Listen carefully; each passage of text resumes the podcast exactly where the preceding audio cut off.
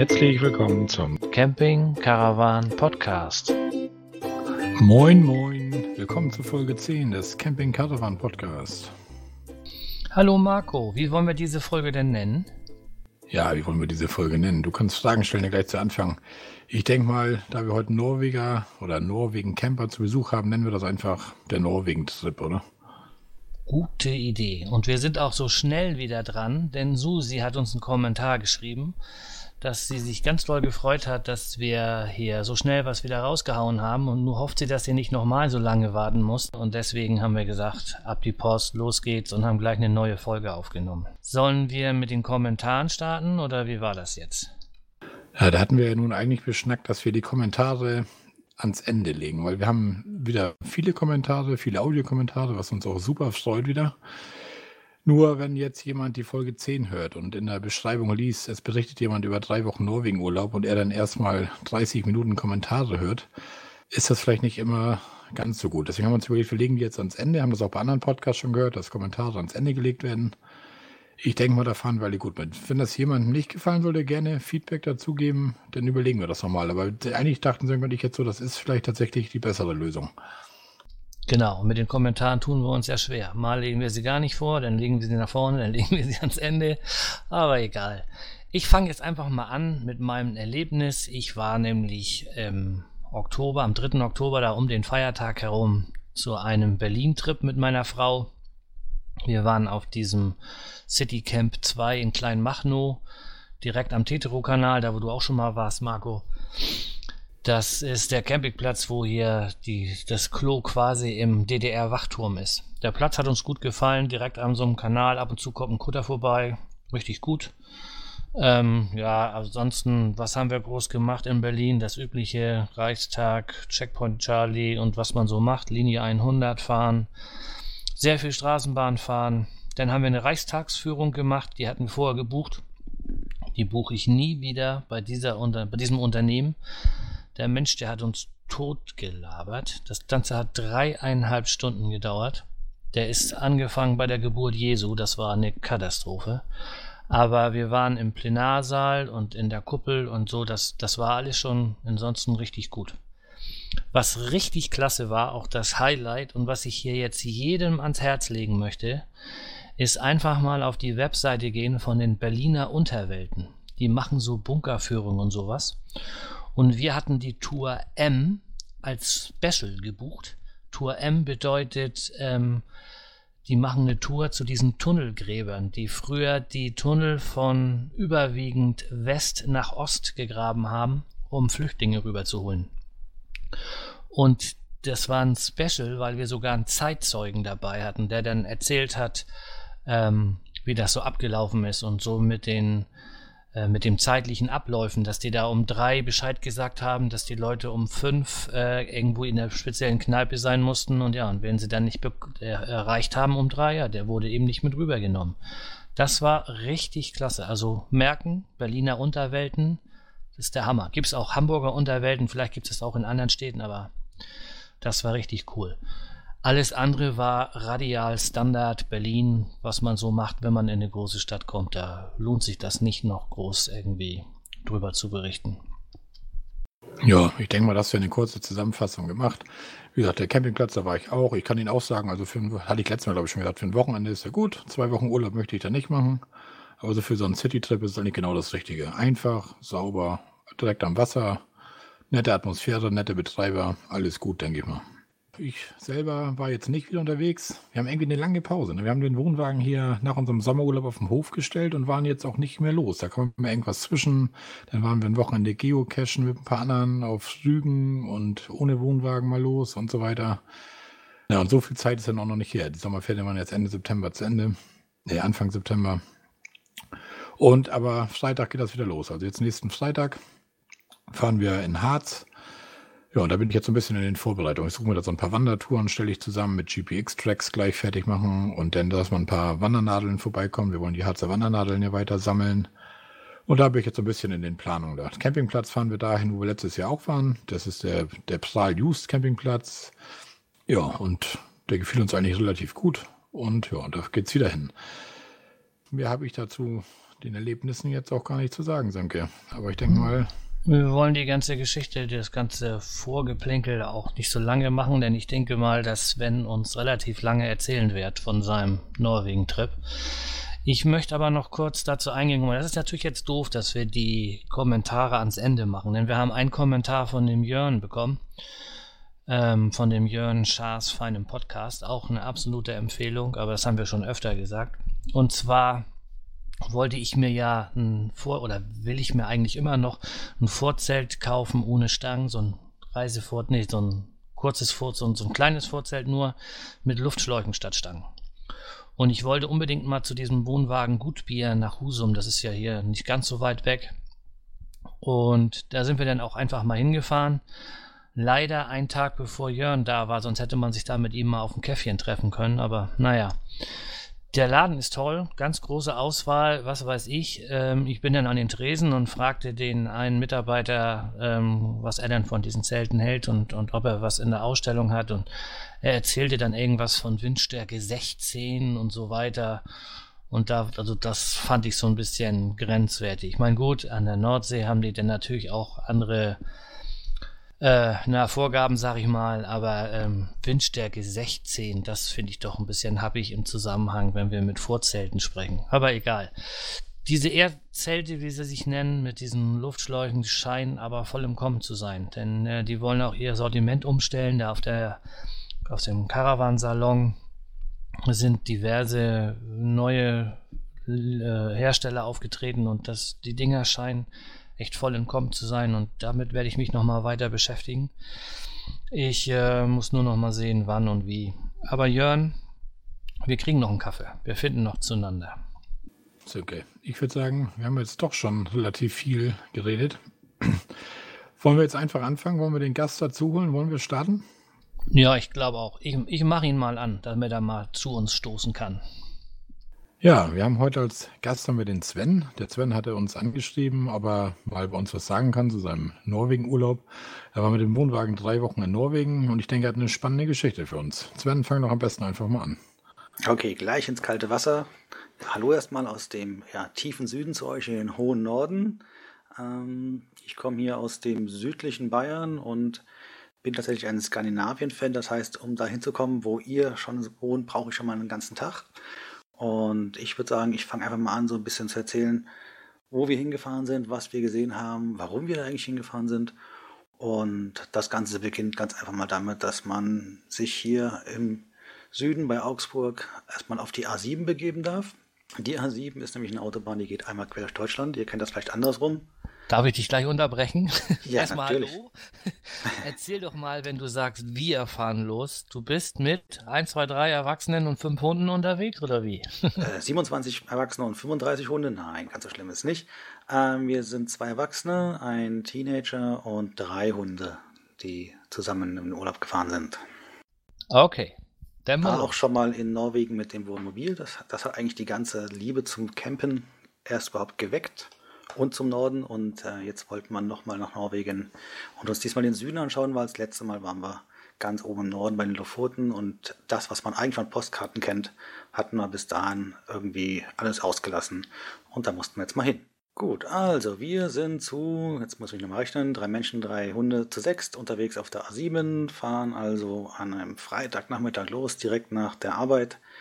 Ähm, tatsächlich ähm, praktisch direkt eingeflogen aus einem Termin und dann direkt weiter ähm, auf die A7.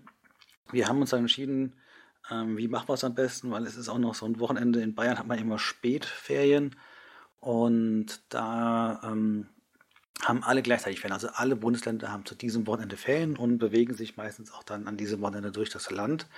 Deswegen haben wir uns gedacht, okay, ich bin eh durch einen Jetlag durcheinander mit der Zeit und ähm, dann versuchen wir einfach mal so gut wie möglich die Nacht durchzufahren, um überhaupt in, in einer sinnvollen Zeit oben anzukommen. Das hat auch ganz gut geklappt. Also wir sind äh, wirklich durchgefahren, fast die ganze Nacht. Einmal mussten wir so zwei Stunden Pause einlegen, einfach. Ähm, die Natur fordert doch mal sein Recht. Und auch wenn wir uns abwechseln beim Fahren, ein bisschen Schlaf muss man schon noch zwischendurch machen. Aber an sich sind wir äh, durchgefahren, waren am Samstag ähm, dann in Dänemark, sind bei Dänemark über die Brücke gefahren, die Öresundquerung. Ähm, und sind dann tatsächlich, wie wir es auch geplant hatten, nördlich von Malmö in Schweden das erste Mal auf dem Campingplatz gewesen, ähm, um überhaupt das erste Mal ein bisschen Nordluft zu schnuppern und, und Meer zu haben. Ähm, ich muss sagen, ich bin mittlerweile einige Mal in ähm, Deutschland campen gewesen, einige Male jetzt auch Österreich und ähm, Spanien.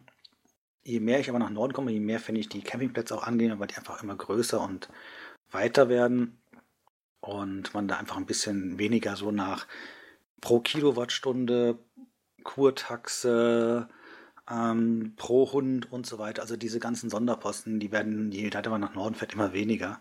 Und das fing da so langsam an, dass man das schon da erkennen konnte. Aber wir wollten ja diesmal nicht nach Schweden fahren, also einfach eine Nacht geschlafen und am nächsten Tag dann direkt weiter. Es gibt da die Europastraße 6. Die Europastraße 6 ist so die nach Norden Route schlechthin. Die geht also von unten von Malmö geradeaus hoch bis hoch zum Nordkap. Und die, der sind wir gefolgt bis Lillehammer. Das kennt man wahrscheinlich noch äh, von einer Olympiade von vor ein paar Jahren. Ist also letztendlich eine, eine Berglandschaft, schöner See. Ähm, da gibt es viel Wintersport, aber wir waren ja nur im Sommer da. Also kein Wintersport. Und haben da das erste Mal wirklich so angefangen, sagen jetzt mal im Urlaub nach, dann knapp drei Tagen ähm, insgesamt Anreisezeit. Und ja, standen direkt am See. Das war also so klassisch, wie ich mir das im Norden immer wieder erlebe. Man kommt zur Rezeption, sagt, ich hätte gerne einen Platz und die sagen, ja, stellen Sie sich hin, wo Sie wollen. Da gibt es keine großen Parzellen. Da gibt es halt über Steckdosen, da kann man sich hinstellen, wo frei ist. Und äh, ja, passt dann schon. Hunde ist egal. Da sind die Skandinavier echt super entspannt, ne? Absolut. Also das, das genieße ich wirklich. Ähm, lustige Sache, äh, beim allerersten Mal campen war ich erst in Norwegen und auf dem Rückweg das erste Mal überhaupt in Deutschland gecampt. Also ich kannte erst nur Norwegen und bin dann zurückgekommen und habe dann in Flensburg gecampt und musste mich erstmal daran gewöhnen, wie abgeteilte rechteckige Fläche und genau da musst du dich hinstellen und so. Das, äh, huch, das ist ja ganz anders hier. Aber im Norden wirklich, also wir reisen ja auch ein bisschen aus der Saison, muss man ja auch sagen. Also wenn man, ich denke, nach Schweden und Norwegen fährt um Mitsommer rum, zweite Junihälfte, erste Julijhälfte, wenn die ganzen Skandinavier gleichzeitig in den Urlaub fahren, dann ist das wahrscheinlich nochmal ein bisschen anders. Aber da wir in Bayern ja erst im August überhaupt mit den Sommerferien anfangen, sind die alle schon wieder in der Arbeit. Ähm, die ganzen deutschen Bundesländer haben auch schon ähm, größtenteils ihre Ferien kurz am Ende oder sind am Ende. Das heißt, nur die Südlichter wie Baden-Württemberg und Bayern letztendlich sind dann noch die dort herumkurven und die Leute, die keine Kinder haben. Also Platz ohne Ende direkt am Wasser gleich schöne Aufnahmen und das erste Mal wirklich entspannt. Ich sagte, jetzt lehnen wir uns zurück, jetzt genießen wir es erstmal. Haben wir ähm, schön gegessen, abgewaschen, Schublade aufgemacht, Abwaschwasser in der Geschirrschublade wiedergefunden. Schönen guten Tag, erster Urlaubstag.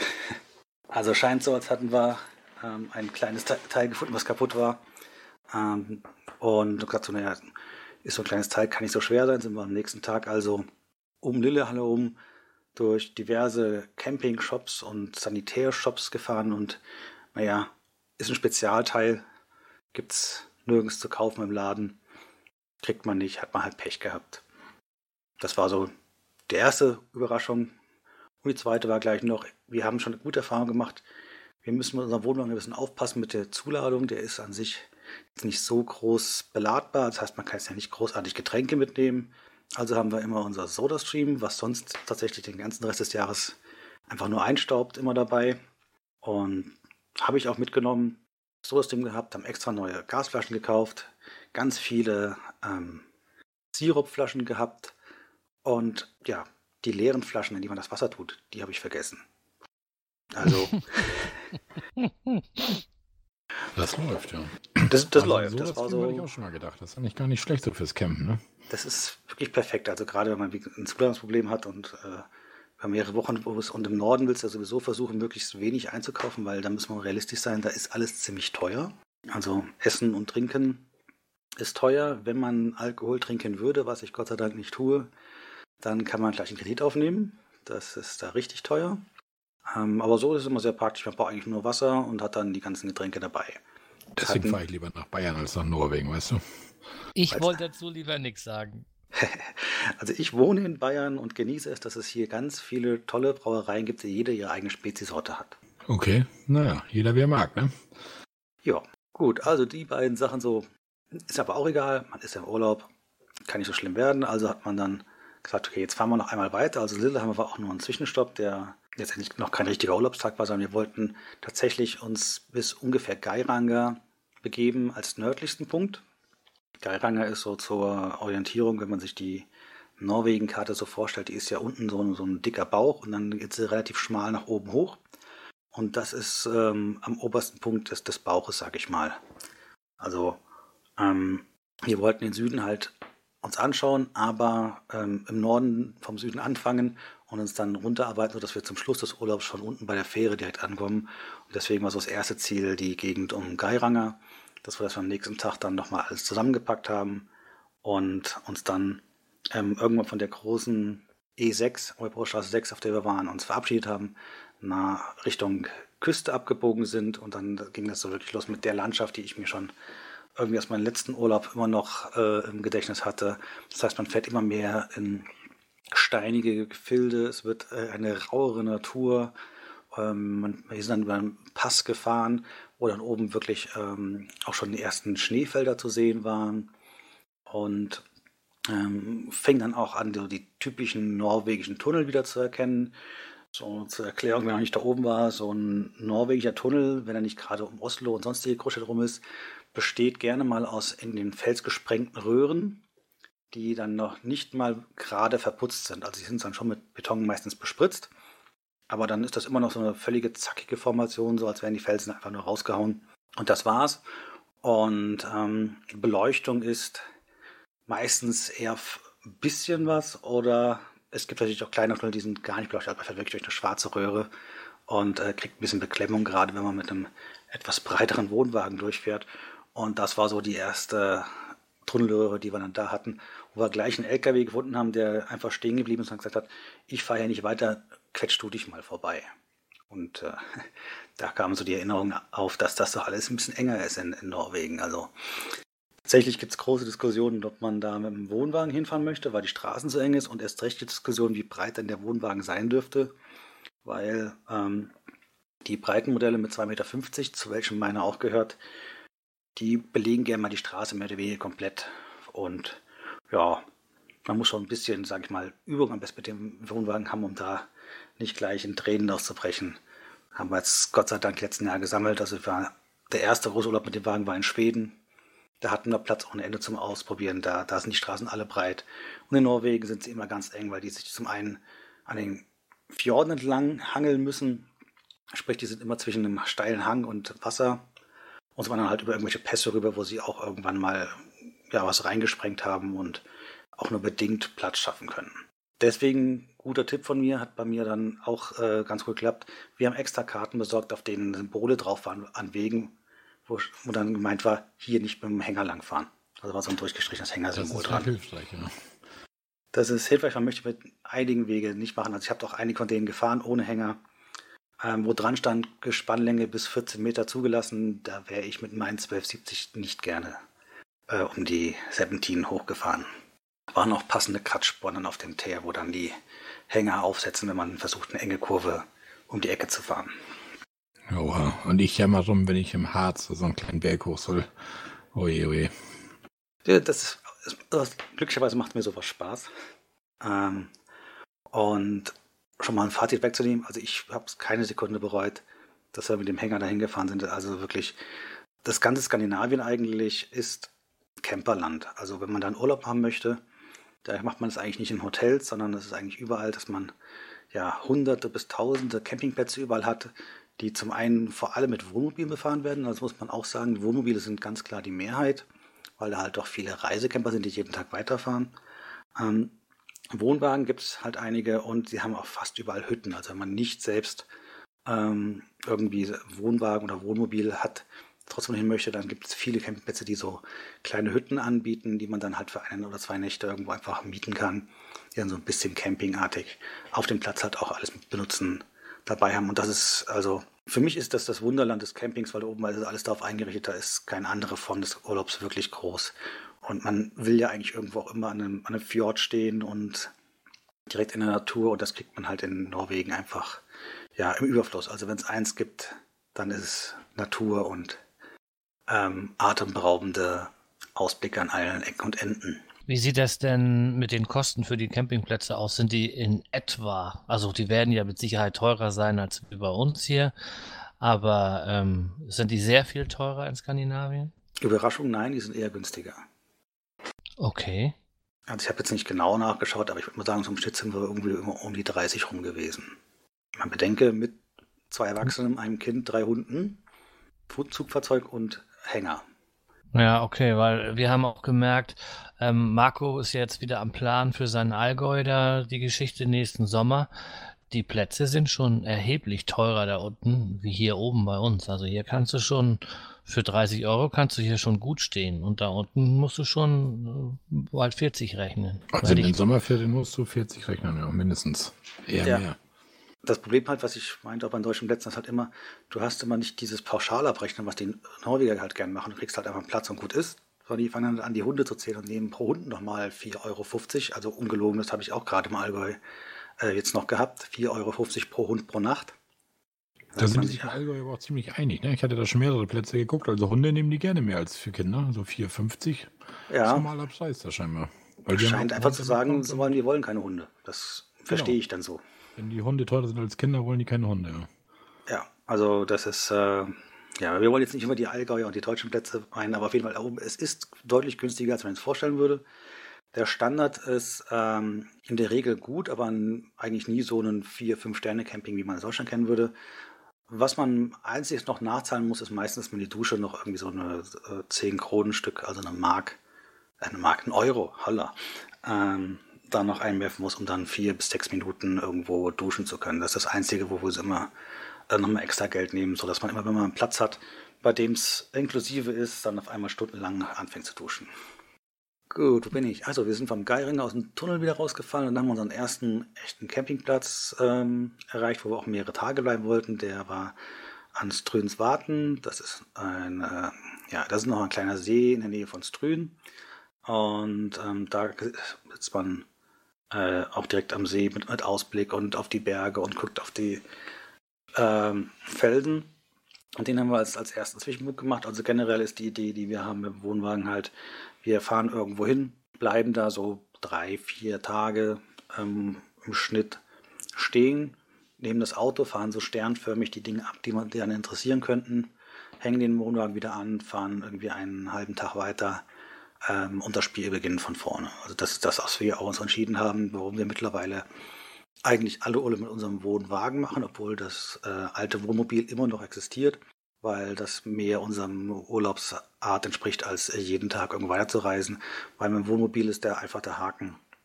Ähm, wenn man wohin möchte, muss man immer alles wieder einräumen, fährt hin, kommt wieder zurück zum, äh, zum Campingplatz, muss wieder alles aufbauen wohingegen man im Wohnwagen halt einmal den Stress hat, das aufzubauen, aber dann die nächsten drei, vier Tage einfach ins Auto steigt und irgendwo hinkommt und auch tatsächlich kleiner ist, als wenn man mit dem Wohnmobil irgendwo hinfährt.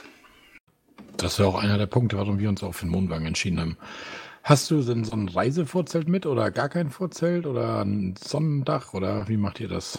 Ja, wir haben ein Vorzelt mit dabei. Also wir haben, ähm, ob es ein Reisevorzelt ist, weiß ich gar nicht. Das ist ein richtig großes Vorzelt mit, weiß nicht, wie tief ist das? Drei Meter Sowas in dem Dreh. Ähm, also du baust richtig alle drei, vier Tage, Stunde, zwei Vorzelt auf und ab.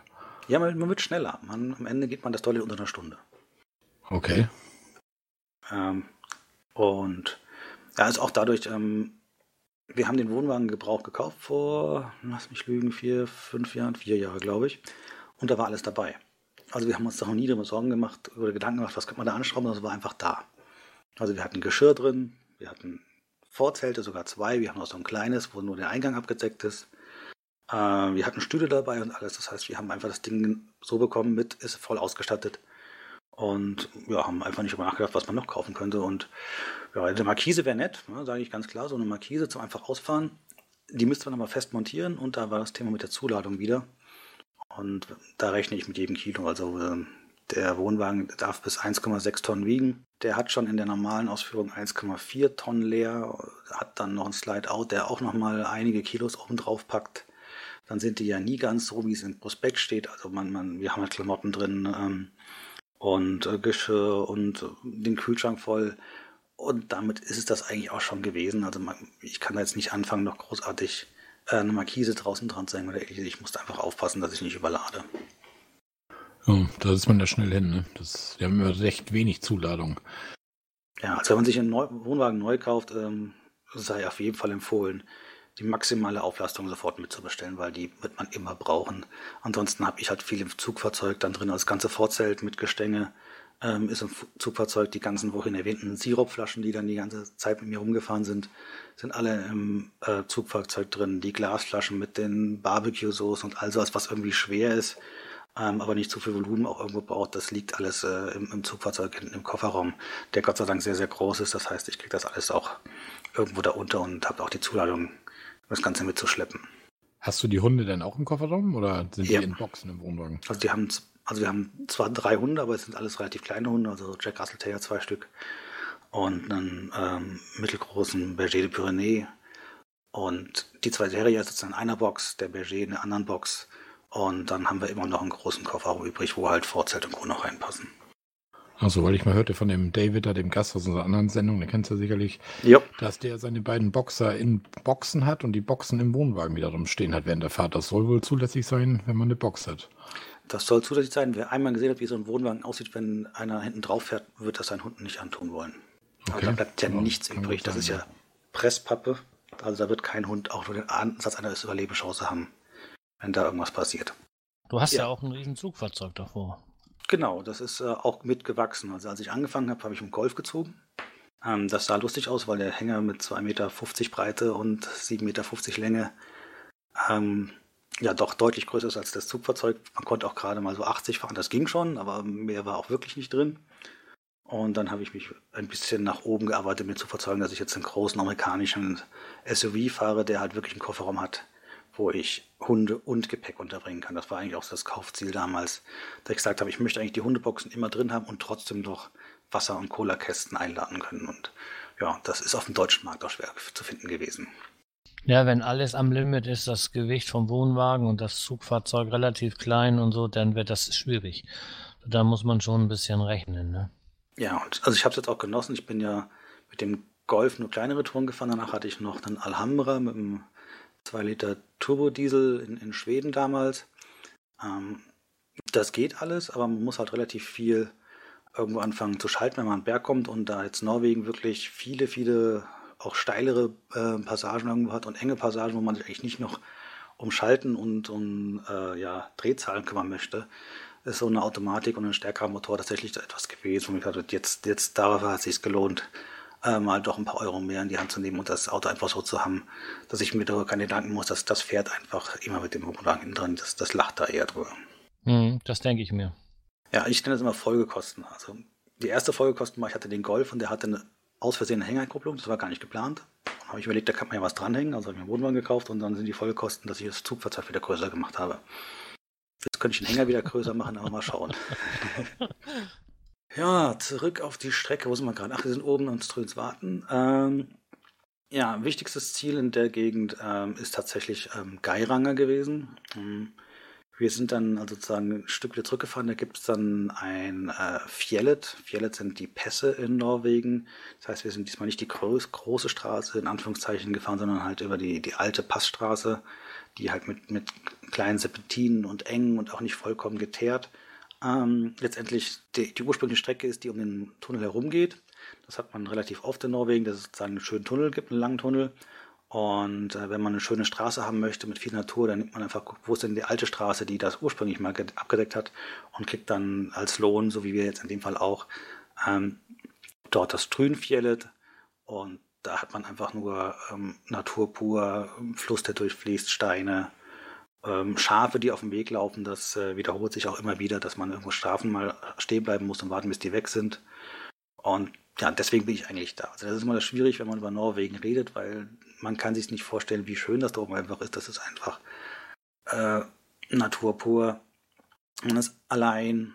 Äh, man trifft irgendwie alle, was weiß ich, zehn Minuten mal einen anderen Camper, der einem entgegenkommt. Und das war es eigentlich, was da oben so an, an, Menschen einem passiert. Und das passiert noch mehr im, im Norden. Also jetzt äh, im Süden ist es ja noch äh, relativ voll mit, mit Urlaubern.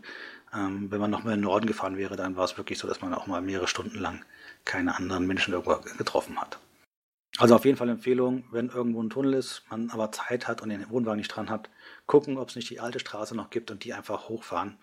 Ähm, irgendeine alte Schotterpiste, die rüberführt, äh, man ist allein und hat wirklich hervorragende Aussichten und kann einfach genießen. Von da aus war dann weitergefahren nach Geiranger. Ich weiß nicht, ob ihr ähm, Geiranger auf dem Schirm habt, wo, äh, wofür das steht. Habt ihr da schon mal Bilder von gesehen? Nee, ich nicht. Ich auch nicht. Gut, also letztendlich ist ja äh, Norwegen bekannt vor allem für eins, für Fjorde. Sprich, das sind lange, lange Zungen von Meer, die in, ins Land reinreichen. Also es ist also wirklich Salzwassermeer, das dort ähm, tief ins Land, hunderte von Kilometern ins Land reinreicht. Und Geiranger ähm, ist der Ort am Ende des Geiranger Fjordes. Das ist tatsächlich auch, glaube ich, so eine ziemlich gute Grundregel, dass der Fjord so heißt wie der Ort ganz am Ende. Das habe ich öfters mal gesehen. Ähm, und wir sind also wirklich mittendrin in in einer Berglandschaft, mitten im Land letztendlich. Da ist halt ein tiefes Tal mit Wasser drin. Und da unten drin im Tal sieht man dann große Kreuzfahrtschiffe liegen, also so eine AIDA zum Beispiel. Das ist irgendwie das erste Mal sieht ein ganz komisches Gefühl. Also man, man kommt sich eigentlich vor, als wäre man eben in den Alpen, in den Bergen. Da wäre so ein Bergsee unten im Tal. Stattdessen ist das Salzwasser und da steht ein großes Kreuzfahrtschiff und da legen die alle an und ähm, fahren da letztendlich die beim Gayanga bis in den Ort anschauen. Und ja, das Motiv, wenn man oben über dem Geiranger ist, also auf der Straße, die da runterführt, auf den Serpentin und runter fotografiert, in das Tal unten den Ort hat und die ähm, Kreuzfahrtschiffe, die in dem Tal stehen. Das ist, glaube ich, so eins, wenn nicht sogar das Postkartenmotiv schlechthin für, für Norwegen. Und ich muss sagen, es ist tatsächlich auch genauso. Ich habe auch dieses Foto gemacht, natürlich, und das ist einfach atemberaubend. Man ist wirklich ja, überrascht, wie klein so ein Kreuzfahrtschiff wirken kann, wenn es zwischen großen Bergen steht. Ja, das glaube ich, dass das ein ganz nettes Panorama ist. Ja, also wir haben uns ja noch spontan entschieden. Also eigentlich wollten wir nur bis da oben hinfahren und ein Foto machen und dann wieder zurückfahren. Ähm, da ist übrigens dann wirklich alles voll mit Touristen. Also die Touristen kommen mit dem Boot an, kriegen irgendwelche äh, Busse, die fahren dann halt diese Straße hoch, die machen ihr Foto und fahren wieder runter. Das heißt, ab den Aussichtspunkten ist man wirklich einmal wieder im Verkehr. Und wir haben dann spontan gesagt, naja, also eigentlich müssten wir den Geiranger Fjord uns noch anschauen, weil der ist an sich auch, der Fjord an sich ist sehr, sehr berühmt, weil er sehr, sehr ähm, hohe Berge drumherum hat mit sehr, sehr schönen Wasserfällen. Und dann haben wir auf der Karte halt geschaut, okay, da kann man mit der Fähre entlangfahren, also mit der ganz normalen Fähre, und fährt ja, bis zum nächsten Ort. Und von dem aus kann ich dann wieder direkt ähm, zu unserem ursprünglichen Campingplatz. Also ich fahre letztendlich einmal so ein Dreieck gefahren, hoch nach Geiranger, dann äh, rüber Richtung Küste und dann wieder runter. Und dann kann man tatsächlich das auch genießen. Und mit dem ähm, Auto alleine ist es auch nicht so teuer. Also die machen das auch wirklich mit ähm, Bespaßung, sprich hier sehen Sie jetzt äh, links den einen Wasserfall, hier sehen Sie rechts den anderen Wasserfall und noch eine Geschichte dazu auf Deutsch, Englisch und was weiß ich für Sprachen alles. Dieser zu erzählen. Also es ist so ein bisschen so eine Mini-Ausflugsfahrt, ähm, wo man zufällig sein Auto auch noch mit dabei hat. Und ähm, das vielleicht für Camper noch ganz, ganz wichtig, das interessiert. Also Fähren und Brückenzölle in, ja, glaube ich, ganz Skandinavien und glaube ich, sowieso generell ist, je länger, je teurer. Deswegen will man mit einer Fähre am Hänger versuchen zu vermeiden, ähm, zu oft zu lang zu fahren, weil das ist dann, ja, wie gesagt, 12,70 Meter sind wir lang und man zahlt für jeden Meter, den man mehr hat. Also bis 6 Meter, so groß ist nämlich unser Wohnmobil, es ist noch ein Pkw und alles darüber wird dann relativ schnell, relativ teurer. Mit relativ schnell meine ich, das kann das Doppelte bis Dreifache kosten wie ein Auto. Nimmt ja auch den doppelten Platz weg, ne? Das ist korrekt, aber das Budget für einen Urlaub tut weh. Ja klar, klar, das haut natürlich rein, ne? Ja. Also auf jeden Fall Geiranger langfahren, ähm, die Wasserfälle fotografieren, anschauen. Das ist etwas, ähm, ich verstehe jetzt, warum alle immer sagen, dass man das gemacht haben muss. Die fahren dann sonst mit den Kreuzfahrtschiffen durch, ich bin mit der Fähre durchgefahren. Ähm, ist einfach klasse. Das ist, ähm, ja, das sind die ersten vielen Wasser, von vielen Wasserfällen, die wir uns angeschaut haben, aber sind auch welche von den schönsten gewesen. Okay, du sagtest eben schon, auf der Fähre wird auf Englisch was erklärt. Mit Englisch kann man sich in Norwegen wahrscheinlich ganz gut durchschlagen, auch auf kleineren Campingplätzen. Englisch geht ne? überall perfekt, also in ganz Skandinavien eigentlich. Ich habe auch beruflich viel mit Skandinavien zu tun gehabt, also die ganzen Skandinavier, die können eigentlich alle besser Englisch als wir. Das liegt wohl vor allem daran, dass die einfach keine Übersetzung bei ihren Filmen haben. Das heißt, die gucken alle englische Filme mit äh, Untertiteln und haben deswegen das Ganze im Ohr. Also das habe ich immer wieder gemerkt, egal mit wem ich gesprochen habe. Englisch ist überhaupt kein Problem. Okay. Norwegisch lernen ist ja auch, äh, glaube ich, also zumindest für mich als sprachlich nicht hundertprozentig begabten, eh, ähm, äh, eine Ding der Unmöglichkeit. Ja, was gibt es noch in Norwegen? Also das war jetzt sozusagen der, der Fjord der Fjorde, den man unbedingt äh, sich anschauen wollte. Dann haben wir eine zweite große Sache, die es in Norwegen an mehreren Stellen gibt, und das sind einfach Gletscher. Das heißt, am nächsten Tag sind wir zu einem Ausläufer von einem der Gletscher gefahren. Wir sind nach Briksdalsbreen gefahren. Da ist so die Endzunge von so einem Gletscher, wo man erstmal hinlaufen kann. Finde ich sehr, sehr schön gemacht. Also man, man parkt da unten ähm, am Fuße, da wo das Wasser rauskommt, wie heißt denn das, das Flüsschen? Nee, jedenfalls, wo der sich entwässert. Und ähm, geht daran letztendlich entlang hoch.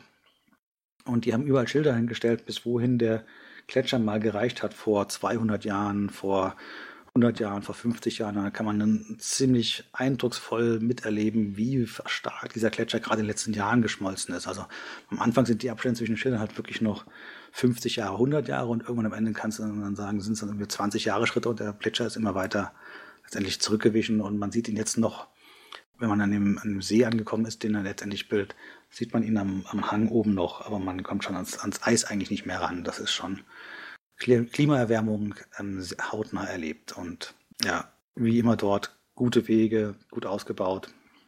Ähm, das, äh, das können die Norweger auch. Also die wissen, wo die Kreuzfahrtschiffe so mit ihren äh, Bussen auch hinfahren. Also auch das tun sie. Sie fahren dann, von, dann mit dem äh, Bus von dem Fjord zu sowas hin, laden die alle ab und äh, sammeln sie wieder ein und fahren sie wieder zum Kreuzfahrtschiff. Das heißt, immer wenn man so ein bisschen in der Nähe von einem Fjord mit einem großen Hafen ist, wird man auch wieder relativ viele Menschen dann treffen. Das denke ich mir, ne? Da sind ja viele Kreuzfahrer unterwegs und ich habe die Karte jetzt gerade auf. Äh, das, das ganze Land ist ja von Fjorden und Flüssen durchzogen. Da musst du ja bestimmt öfter mal über Brücken und Tunnel und Tüdelü. Das kann bei der Streckenfindung, glaube ich, schon ganz gut zur Kasse gehen dann. Ja, also ähm, man wird nicht darum kommen, über Brücken und äh, äh, Fähren zu fahren. Ähm, das kostet wie gesagt auch ein paar Euro 50, muss man halt mit eingeplant haben, dass es so ist. Was man machen kann, ist, um jetzt bei den normalen Straßenmaut, also es gibt auch eine Maut für die normale Straße, und auf diversen Brücken gibt es halt auch eine. Man kann sich so einen kleinen Kasten in die Scheibe kleben und den vorher registriert haben, dann buchen die das direkt von der Kreditkarte ab.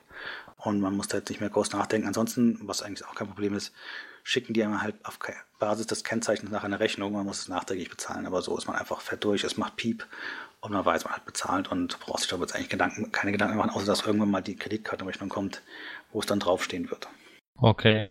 Man weiß aber wahrscheinlich auch nicht, wie viel dann auf der Doch, ist immer ein Schild dran. Steht. Ist immer ein Schild Achso, okay. Ist aber so, jetzt, jetzt kommt ein Foto. Also die machen das auch nicht so kompliziert, dass sie sagen, die Strecke jetzt, am Anfang der Strecke, Ende der Strecke, die sagen halt irgendwo zwischendurch, wenn du hier lang fährst, scheinst du an hier lang zu fahren, dann gibt es genau ein, eine Kamera, die nimmt dich auf und dann ist eigentlich egal, ob du direkt davor raufgefahren bist, direkt da unten runter fährst. Ist genauso, als wenn du jetzt die letzten 200 Kilometer auf der Straße gefahren bist, sondern dazwischen kein anderer äh, Fotoapparat war, ähm, ist das ein Preis. Ah, okay. Also generell finde ich, glaube ich, die, die Norweger sind sehr, sehr pragmatisch in vielen. Also die, wie gesagt, die, die Tunnel sprengen sie einfach rein und machen halt so viel, wie sie machen müssen, um die zu beleuchten und irgendwie auszubauen. Ähm, was sie wirklich super können, das ist, glaube ich, da haben sie einfach Übung, ist, die können Brücken bauen. Da, ähm, wenn ich ein Ingenieur wäre, würde mir das Herz aufgehen, wie toll die die Brücken irgendwo hinbauen. Okay. Ja, genau, an dem Tag haben wir dann auch noch äh, nee, am Tag davor ist egal, ähm, auch nochmal so unsere Tunnel einfach mal angeschaut. Wir haben gesehen, dass gegenüber so einer war und haben wirklich einen Tunnel gefunden, unbeleuchtet, allein, ähm, einspurig. Das muss man sich dann auch irgendwann vergewärtigen. Es gibt einspurige Tunnel, wo drin so eine kleine Ausfahrstelle ist. Und ähm, da kann man einfach durchfahren und trifft keinen Menschen. Sowas ähm, haben wir halt ohne Hänger auch noch einfach mal gemacht, nur weil es weil es da war. So, der Haken an den drei Wochen Urlaub ist halt, erstens, ich habe eine lange Anfahrt, das heißt, ich brauche Zeit für die Rückfahrt auch noch und ich muss auch irgendwie wieder zurückkommen, ich muss wieder arbeiten gehen. Also mussten wir schon wieder einpacken, nachdem wir bei dem Gletscher waren. Ähm, sind wieder ein Stück nach Süden gefahren, einen Ort namens Sogndal, ähm, Sogndalfjord, wie man jetzt wahrscheinlich schon erraten kann. Ähm, und haben uns da wieder aufgebaut, also auch wieder am Fjord. Ähm, man kann direkt ans Wasser ranlaufen und äh, ja, freie Platzwahl, all das gilt tatsächlich praktisch überall. Und da brauche ich eigentlich kaum noch zu erwähnen, aber es ist da halt auch so gewesen. Und äh, sind von da aus dann ein wieder aufgebrochen, haben dann, ähm, nachdem wir da die äh, Ankunftsnacht hinter uns hatten, sind wir zum Auerland Fjellet gefahren. Also das Auerland ist südlich davon ähm, ähm, bei dem Ort Auerland und das Fjellet, wie, der, wie vorhin schon mal, das ist der Pass, der oben rüber geht, statt des Tunnels. Und ähm, auch da gilt, die haben da oben dann auch schöne Aussichtspunkte gebaut. Ähm, die haben eine Hö Bärenhöhle stilisiert, wie der da drin schläft. Und also was. Also man merkt auch, dass die Norweger viel Geld haben. Das merkt man eigentlich an jeder Stelle. Die, die sind ja durch Öl vor allem reich geworden und stecken das in allen möglichen Variationen in den Tourismus bauen äh, Straßen aus, bauen Aussichtspunkte aus und so weiter. Und das Auland findet es ähm, da keine Ausnahme und hat also schöne Aussichtsstellen und ist auch wieder, ich glaube, eine Stunde bestimmt einfach nur durchs Nichts gefahren, musste wieder ein paar Schafen ausweichen und einfach Panoramablicke von oben auf Fjorde und, und Seen irgendwo sich anschauen und genießen. Am Ende von dem, von dem Pass kamen wir dann ähm, zum Stegerstein. Der Stegerstein ist ein Aussichtspunkt, ähm, den haben die, wie beschreibt man das am besten, wenn man es nicht zeigen kann? Also der hängt über dem Abgrund. Der ist, ähm, man geht waagrecht über den Abgrund rüber, dann ähm, steht man praktisch am Ende einer Glasscheibe und kann sich eine wunderschöne Aussicht über den Fjord und den Ort Auerland in dem Fall äh, dort einfach rechts und links umschauen, Panoramafotos machen. Und da war dann auch schon wieder alles voll mit Japanern, die sich mit Selfies geknipst haben. Und ähm, ja, atemberaubende Aussichten.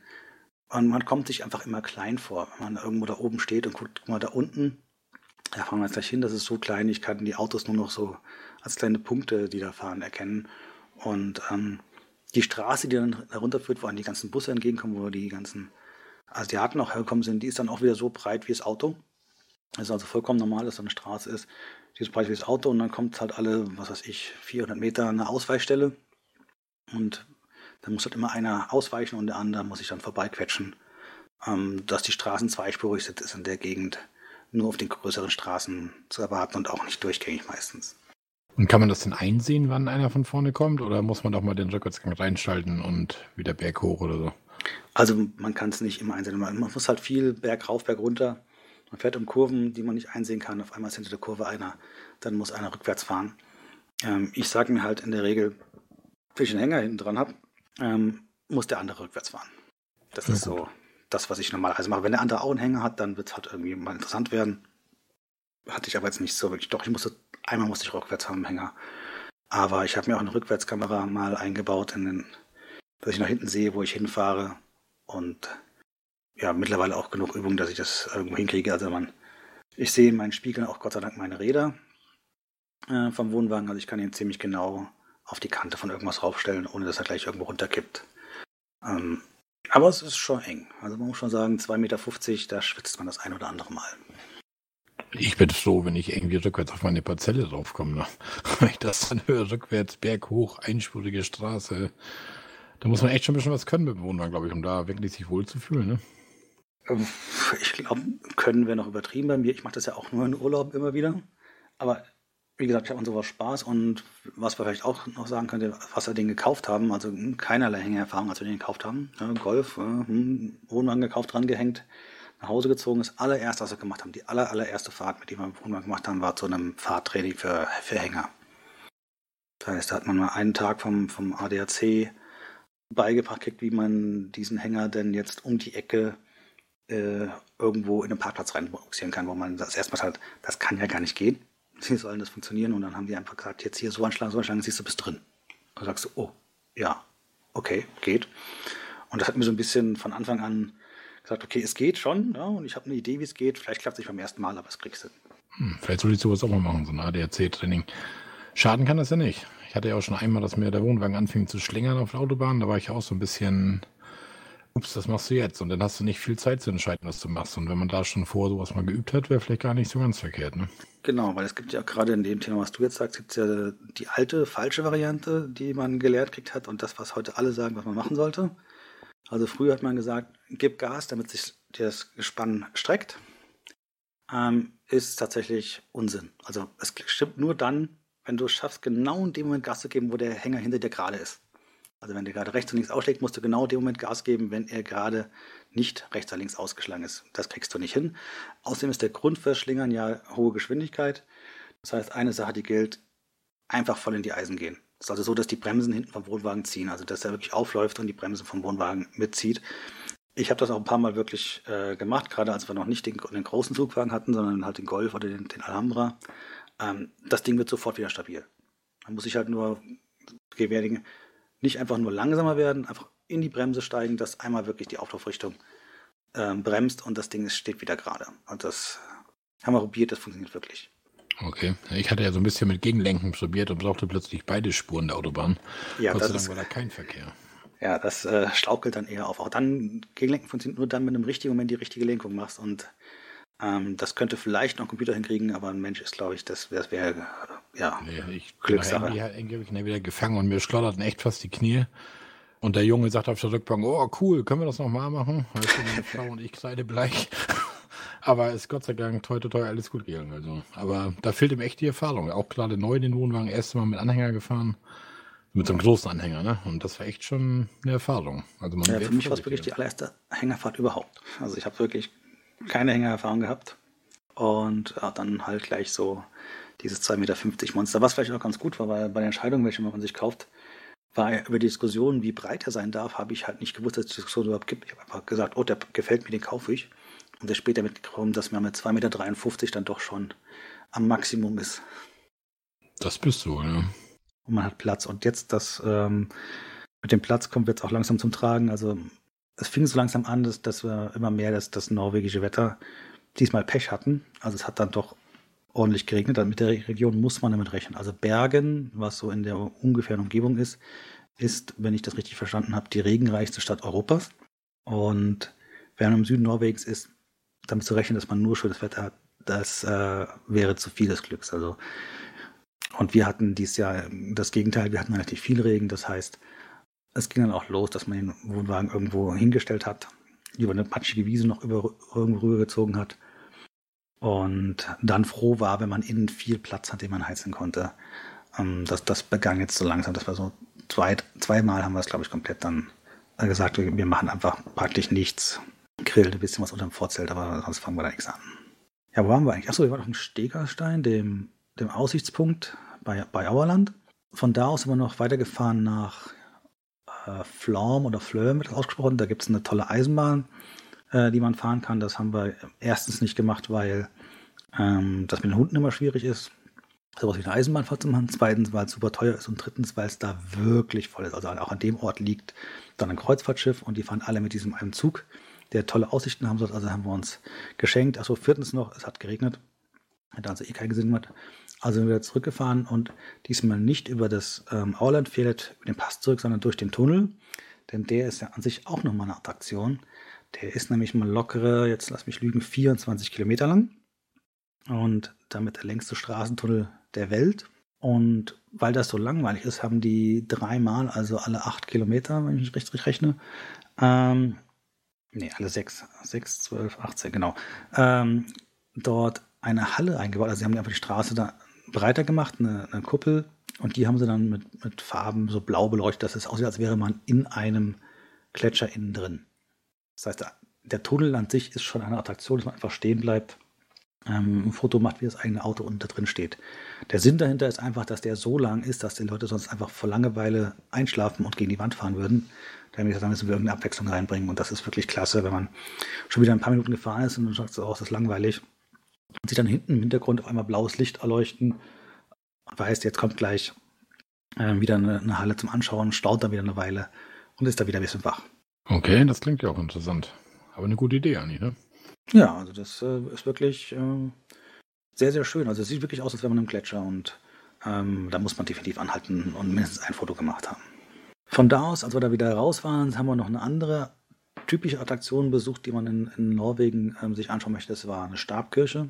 In dem Fall war es die Stabkirche Burgund, was eine der, wenn nicht sogar die bekannteste ist, wenn man so ein bisschen in Reiseführern irgendwo blättert. Das heißt, das sind Stabkirchen, die sind ähm, die, diese großen holzernen, hölzernen Kirchen mit den, was ist eigentlich, Drachen, äh, Wasser auslassen oder sowas in der Richtung. Und die sind auch alle sehr, sehr alt. Also die, jetzt muss ich mal nuppeln, alt die war. Die ist, einen Wikipedia-Eintrag noch aufmachen. Die ist über 1000 Jahre, glaube ich. Da, da, da. Na toll. Wikipedia kann mir doch mal helfen. Geschichte.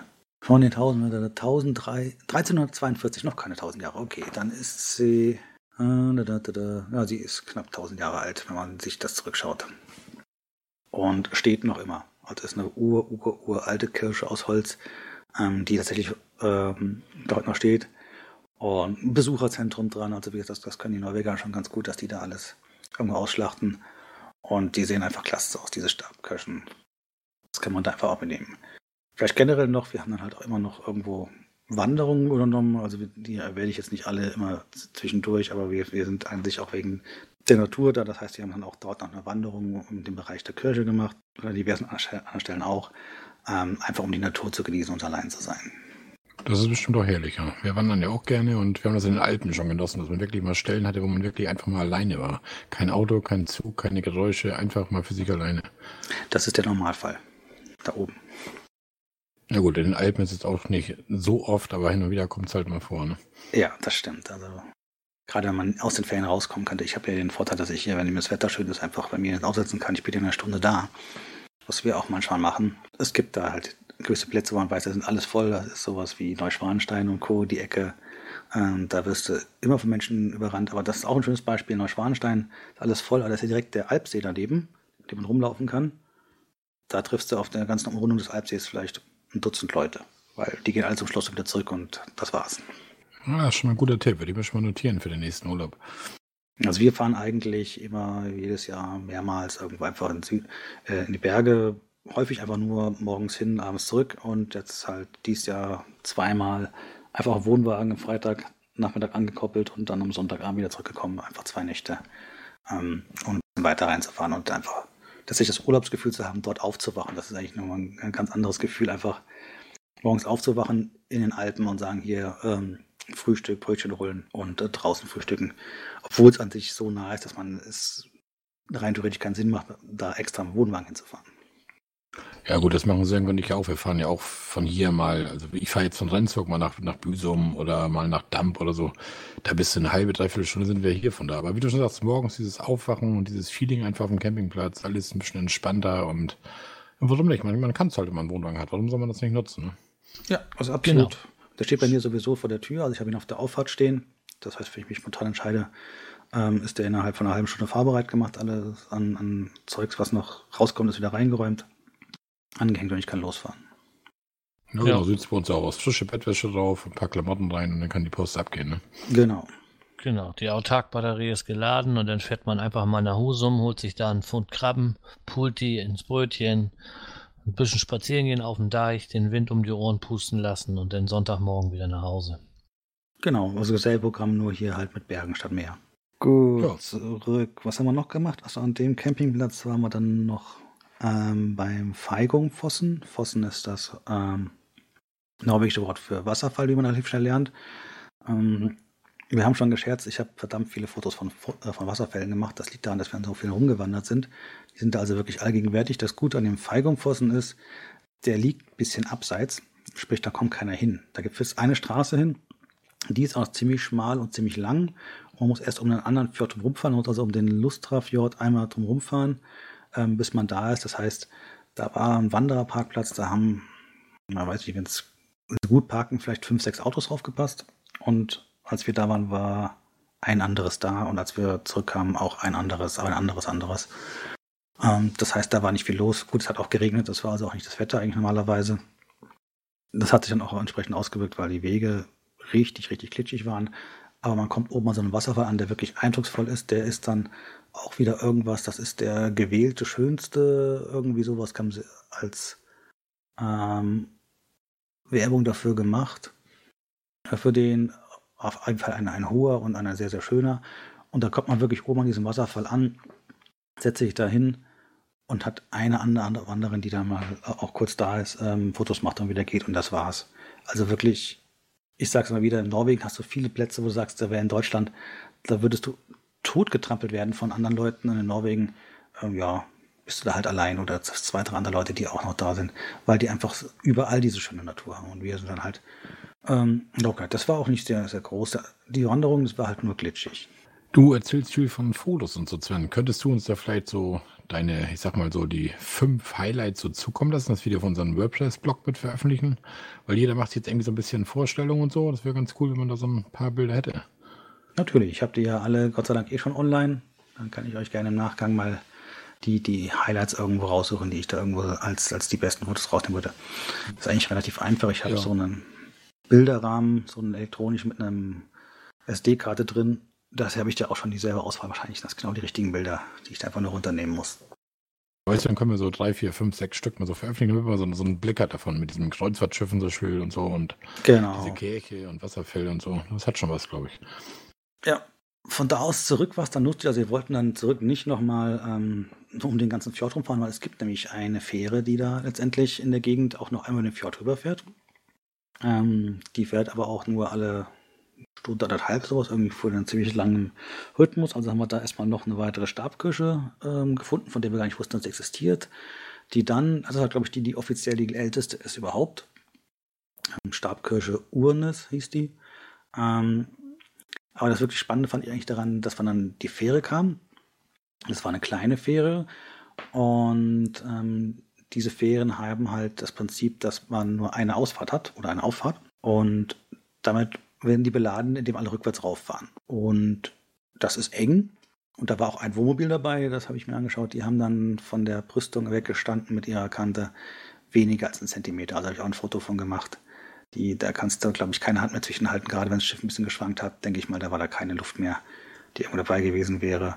Und das ist äh, eng. Und das, das, das Lustige ist, auf dem Preisschild von dieser Fähre stand auch Preise für LKWs und für Gespanne drauf. Wäre also wirklich nicht mit dem Hänger rückwärts darauf gefahren, nie im Leben. Ja, mit dem Anhänger rückwärts drauf, naja, um Gottes Willen. Ja, war mir im Auto schon eng genug. Und dann noch gucken, was der da so macht mit seinem Wohnmobil. Das war sehr schön. Gut, von da aus musste es dann auch wieder weitergehen, also wieder gepackt. Er musste jetzt einen relativ großen Sprung machen Richtung Hardangerfjord. Hardangerfjord ist einer der, der, größten Fjorde, die sie da haben, wenn nicht sogar der größte. Müsste ich jetzt mal lügen und nachschauen. Ähm, so einem Campingplatz namens Lofthus Camping. Ähm, der Weg dorthin war wieder ähm, spannende Dinge dabei. Also generell bleibt man selbst auf diesen Überführungsfahrten, sage ich mal, vom Campingplatz bin jetzt immer wieder stehen und macht einfach mal ein Foto, weil äh, hier toller Fjord, da toller Berg und so weiter. Und da war es so, da ist man durch einen Tunnel durchgefahren und in dem Tunnel war ein Kreisverkehr, weil die eine neue Brücke gebaut haben über den Hardanger Fjord und die brauchten eine Abzweigung in dem Tunnel. Das heißt, man fährt in einem Tunnel durch den Kreisverkehr zur Brücke rauf, kommt über den Fjord in den, rein wieder in den nächsten Tunnel. Also es geht einfach von Felsmauer zu Felsmauer. Da wieder ein Kreisverkehr und wird dann wieder auf eine normale Straße dort äh, hinausgespuckt und kann dann sich da weiter am Fjordrand entlang quetschen. Und das gibt's dort und es gibt es noch irgendwie noch eine Nummer größer nochmal woanders, wo wir nicht lang gefahren sind, also wirklich innerhalb einer Tunnelanlage, Abzweigungen, Kreisverkehre, also was ähm, ist faszinierend, wenn man das mal gesehen hat. Und das alles in diesem, wir haben es einfach aus dem Berg geschlagen und nichts richtig glatt verputzt ähm, aussehen, das da hinten dran hängt. Die Straße, die wir dann hatten, das war das fahrerische Highlight, sage ich jetzt mal vorsichtig. Da hat sich nämlich ein LKW festgefahren. Das heißt, da gab es eine Stelle, die war, was weiß ich, 500 Meter lang. Und auf einmal stand man am Stau. Und es stellt sich dann raus, im Gegenverkehr ein LKW, der konnte nicht durch, weil er immer wieder Gegenverkehr hatte. Der hat seinen LKW hingestellt an die, an die Felswand, Spiegel eingeklappt, an, an die einzige Auswahlstelle. Und das war noch sehr, sehr nett formuliert. Und alle dran vorbei äh, ziehen lassen. Und die Ausfallstelle war tatsächlich auch für mich zu eng. Also ich habe tatsächlich zwei, zwei Zentimeter lange Kratzer in die Plastikverkleidung. Und der ganz, ganz, ganz hinten rechts habe ich die, die Leitplanke da mal touchieren dürfen. Wie ärgerlich. War, wie ärgerlich. Ich sage mal immer noch Glück im Unglück. Also es war halt wirklich diese Plastikabdeckung. Da ist nichts am Blech, nichts, was irgendwie mit Dichtigkeit zu tun hat. Das Teil kannst du einfach kaufen, austauschen, bist wieder gut. Aber in dem Moment sagst du, oh shit, vielleicht doch eine schlechte Entscheidung gewesen, äh, so ein breites Teil zu haben. Aber auch nach dieser Erfahrung sage ich, ich würde es wieder machen. Ja, der Campplatz, wo er dann da ankam, der war dann schon größtenteils gesperrt wegen Matsch. Also war es dann wirklich regnerisch. Das heißt, wir haben dann da tatsächlich mal ein bisschen äh, uns zurückgenommen, was äh, Ausflüge nimmt, weil einfach es war einfach nicht schön genug dafür. Sind ein bisschen den Berg da hochgewandert, der direkt da hinten dran war, vom Aussichtspunkt hochgelaufen habe ich ein ganz tolles Foto. Man sieht so den Punkt, die Fels, auf dem wir stehen. Und dahinter sollte sein der Fjord, an dem wir stehen. Und dahinter ist aber nur grau, weil alles zugezogen ist. Also das war so vom Wetter her der Negativpunkt. Und äh, ich habe dann auch gelernt, dass, warum man kein Alugestänge haben möchte, wenn man im Regen steht. Das hat sich nämlich dann verbogen unter der Last des, des Wassers. So viel zum Thema Vorzelt. Das hat es also an, an, dem Punkt dann zerlegt. Hatte ich dann keins mehr. Und ja, das war so ein Punkt, wo ich so, oh, das ist irgendwie scheiße, läuft nicht. Ähm, aber wir sind hier. Wir machen jetzt mal einen Tag ein bisschen ruhig, haben dann einfach nur eine Kurzwanderung zu einem nahen Wasserfall gemacht. Wie gesagt, Wasserfälle gibt es da überall. In dem Ort gab es Wasserfall, bis dahin gelaufen, eine Dreiviertelstunde, halbe Stunde, Dreiviertelstunde zurückgelaufen, ähm, keinen Menschen begegnet, vollkommen normal da. Ähm, aber es fing dann wieder an aufzuklaren. Das heißt, äh, nach zwei Tagen ähm, sind wir dann tatsächlich wieder zu einer Wanderung aufgebaut, so einer richtigen, die haben gut ausgeschriebenen. Und da sind, äh, das sind die sogenannten Husedalen, das sind tatsächlich dann wiederum Wasserfälle, man, man ahnt es ja fast schon. Diesmal vier Stück in Reihe, also die sind, äh, dann geht ein Wasserfall hoch, also man muss jetzt nicht daneben hochklettern ähm, und läuft dann am zweiten hoch, am dritten hoch und ist dann irgendwann am vierten angekommen. Und von der Wanderung her war das eine der schönsten, die wir hatten. Also hätte ich jetzt so von der Beschreibung gar nicht erwartet, aber die war so schön angelegt, immer direkt am Wasser lang. Ähm, nicht zu viele Leute, ist kein, kein großer Weg, sondern man ist wirklich viel über diese großen, von Gletschern ausgelutschten Steine irgendwo hochgeklettert. Ähm, kam dann oben am Ende letztendlich auf einer großen Wiese raus, äh, wo alle Camping, also wo alle ihr, ihr Brotzeiten rausgeholt haben, was getrunken haben und, sich entspannt haben, bei wo dann wieder Sonne rauskam. Also da ging es dann wieder aufwärts vom ganzen Wetter her und dann gesagt, so jetzt, jetzt passt, jetzt können wir wieder Urlaub machen.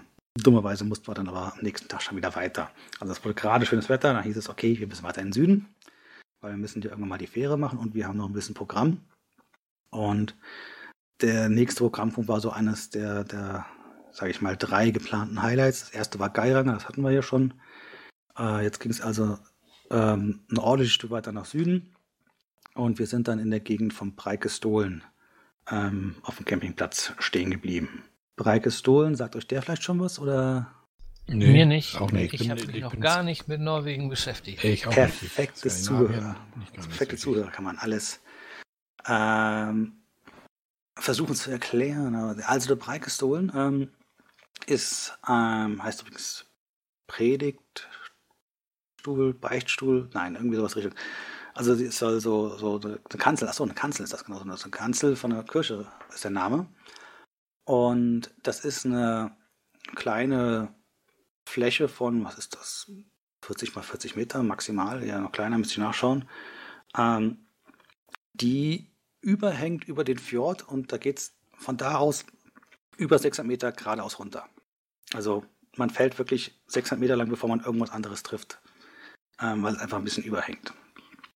Und da geht eine Wanderung hin, die ist ähm, ausgeschrieben mit zwei Stunden hin, zwei Stunden zurück ungefähr. Und die ist sehr, sehr begehrt. Also da, da ähm, jeder, der in Norwegen in der Gegend irgendwo war, wird da hochgelaufen sein. Und zwar mit jedem Kind, mit jedem äh, Rentner, alle laufen da hoch. Also es ist jetzt ähm, keine ganz, ganz, ganz einfache Lage. Man muss schon hochklettern über einige Steine, aber schon doch so viele Treppen eingebaut sind, alles, dass das geht. Und wir hatten am Abend davor schon einen Wetterbericht geschaut und gesehen, okay, wir sind jetzt in den Süden gefahren, das Wetter ist hier schlechter. Und er hat gesagt, ab Mittag wird es schütten. Also sind wir ganz, ganz früh hingefahren, so dass wir die ersten letztendlich waren, sind da hochgelaufen, hatten dann relativ, relativ wenig Leute, die uns dann äh, dort ähm, ja, im Weg waren beim Hochkommen. Und die Aussicht ist fantastisch. Also man steht wirklich auf dieser Fläche und von der geht es einfach nur senkrecht runter. Ich bin ja ehrlich, ich bin ein Schisshase kann mit Höhe nichts anfangen. Ich kann da nicht an die Kante rangehen. Meine Frau kann das besser, die ist an die Kante ran vorne, hat da runter fotografiert. Andere lehnen sich darüber, schwingen noch die Beine rüber, all so eine Dinge. Ähm, das ist dann alles nicht meins. Aber mir reichte schon die Aussicht. Also wir hatten das Wetter gut genug. Wir konnten von da aus schon gut den Fjord auch sehen. Und ähm, ja, das ist so ein Motiv der, der Preikestolen, ähm, wo viele Leute einfach ein Motiv haben, wie sie auf diesem, auf der Kante stehen und dahinter es einfach abstürzt bis tief in den Fjord hinein.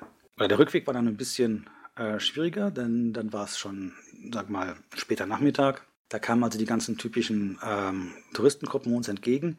Das heißt, wir haben tatsächlich hoch, waren wir schneller als runter, weil wir runter ständig dem Gegenverkehr ausweichen mussten und wiederum mit drei Hunden muss man ja noch besonders viel Rücksicht nehmen. Das heißt, da muss ich nicht irgendwo aus der Weg gehen, die Gruppe durchlassen und weiter.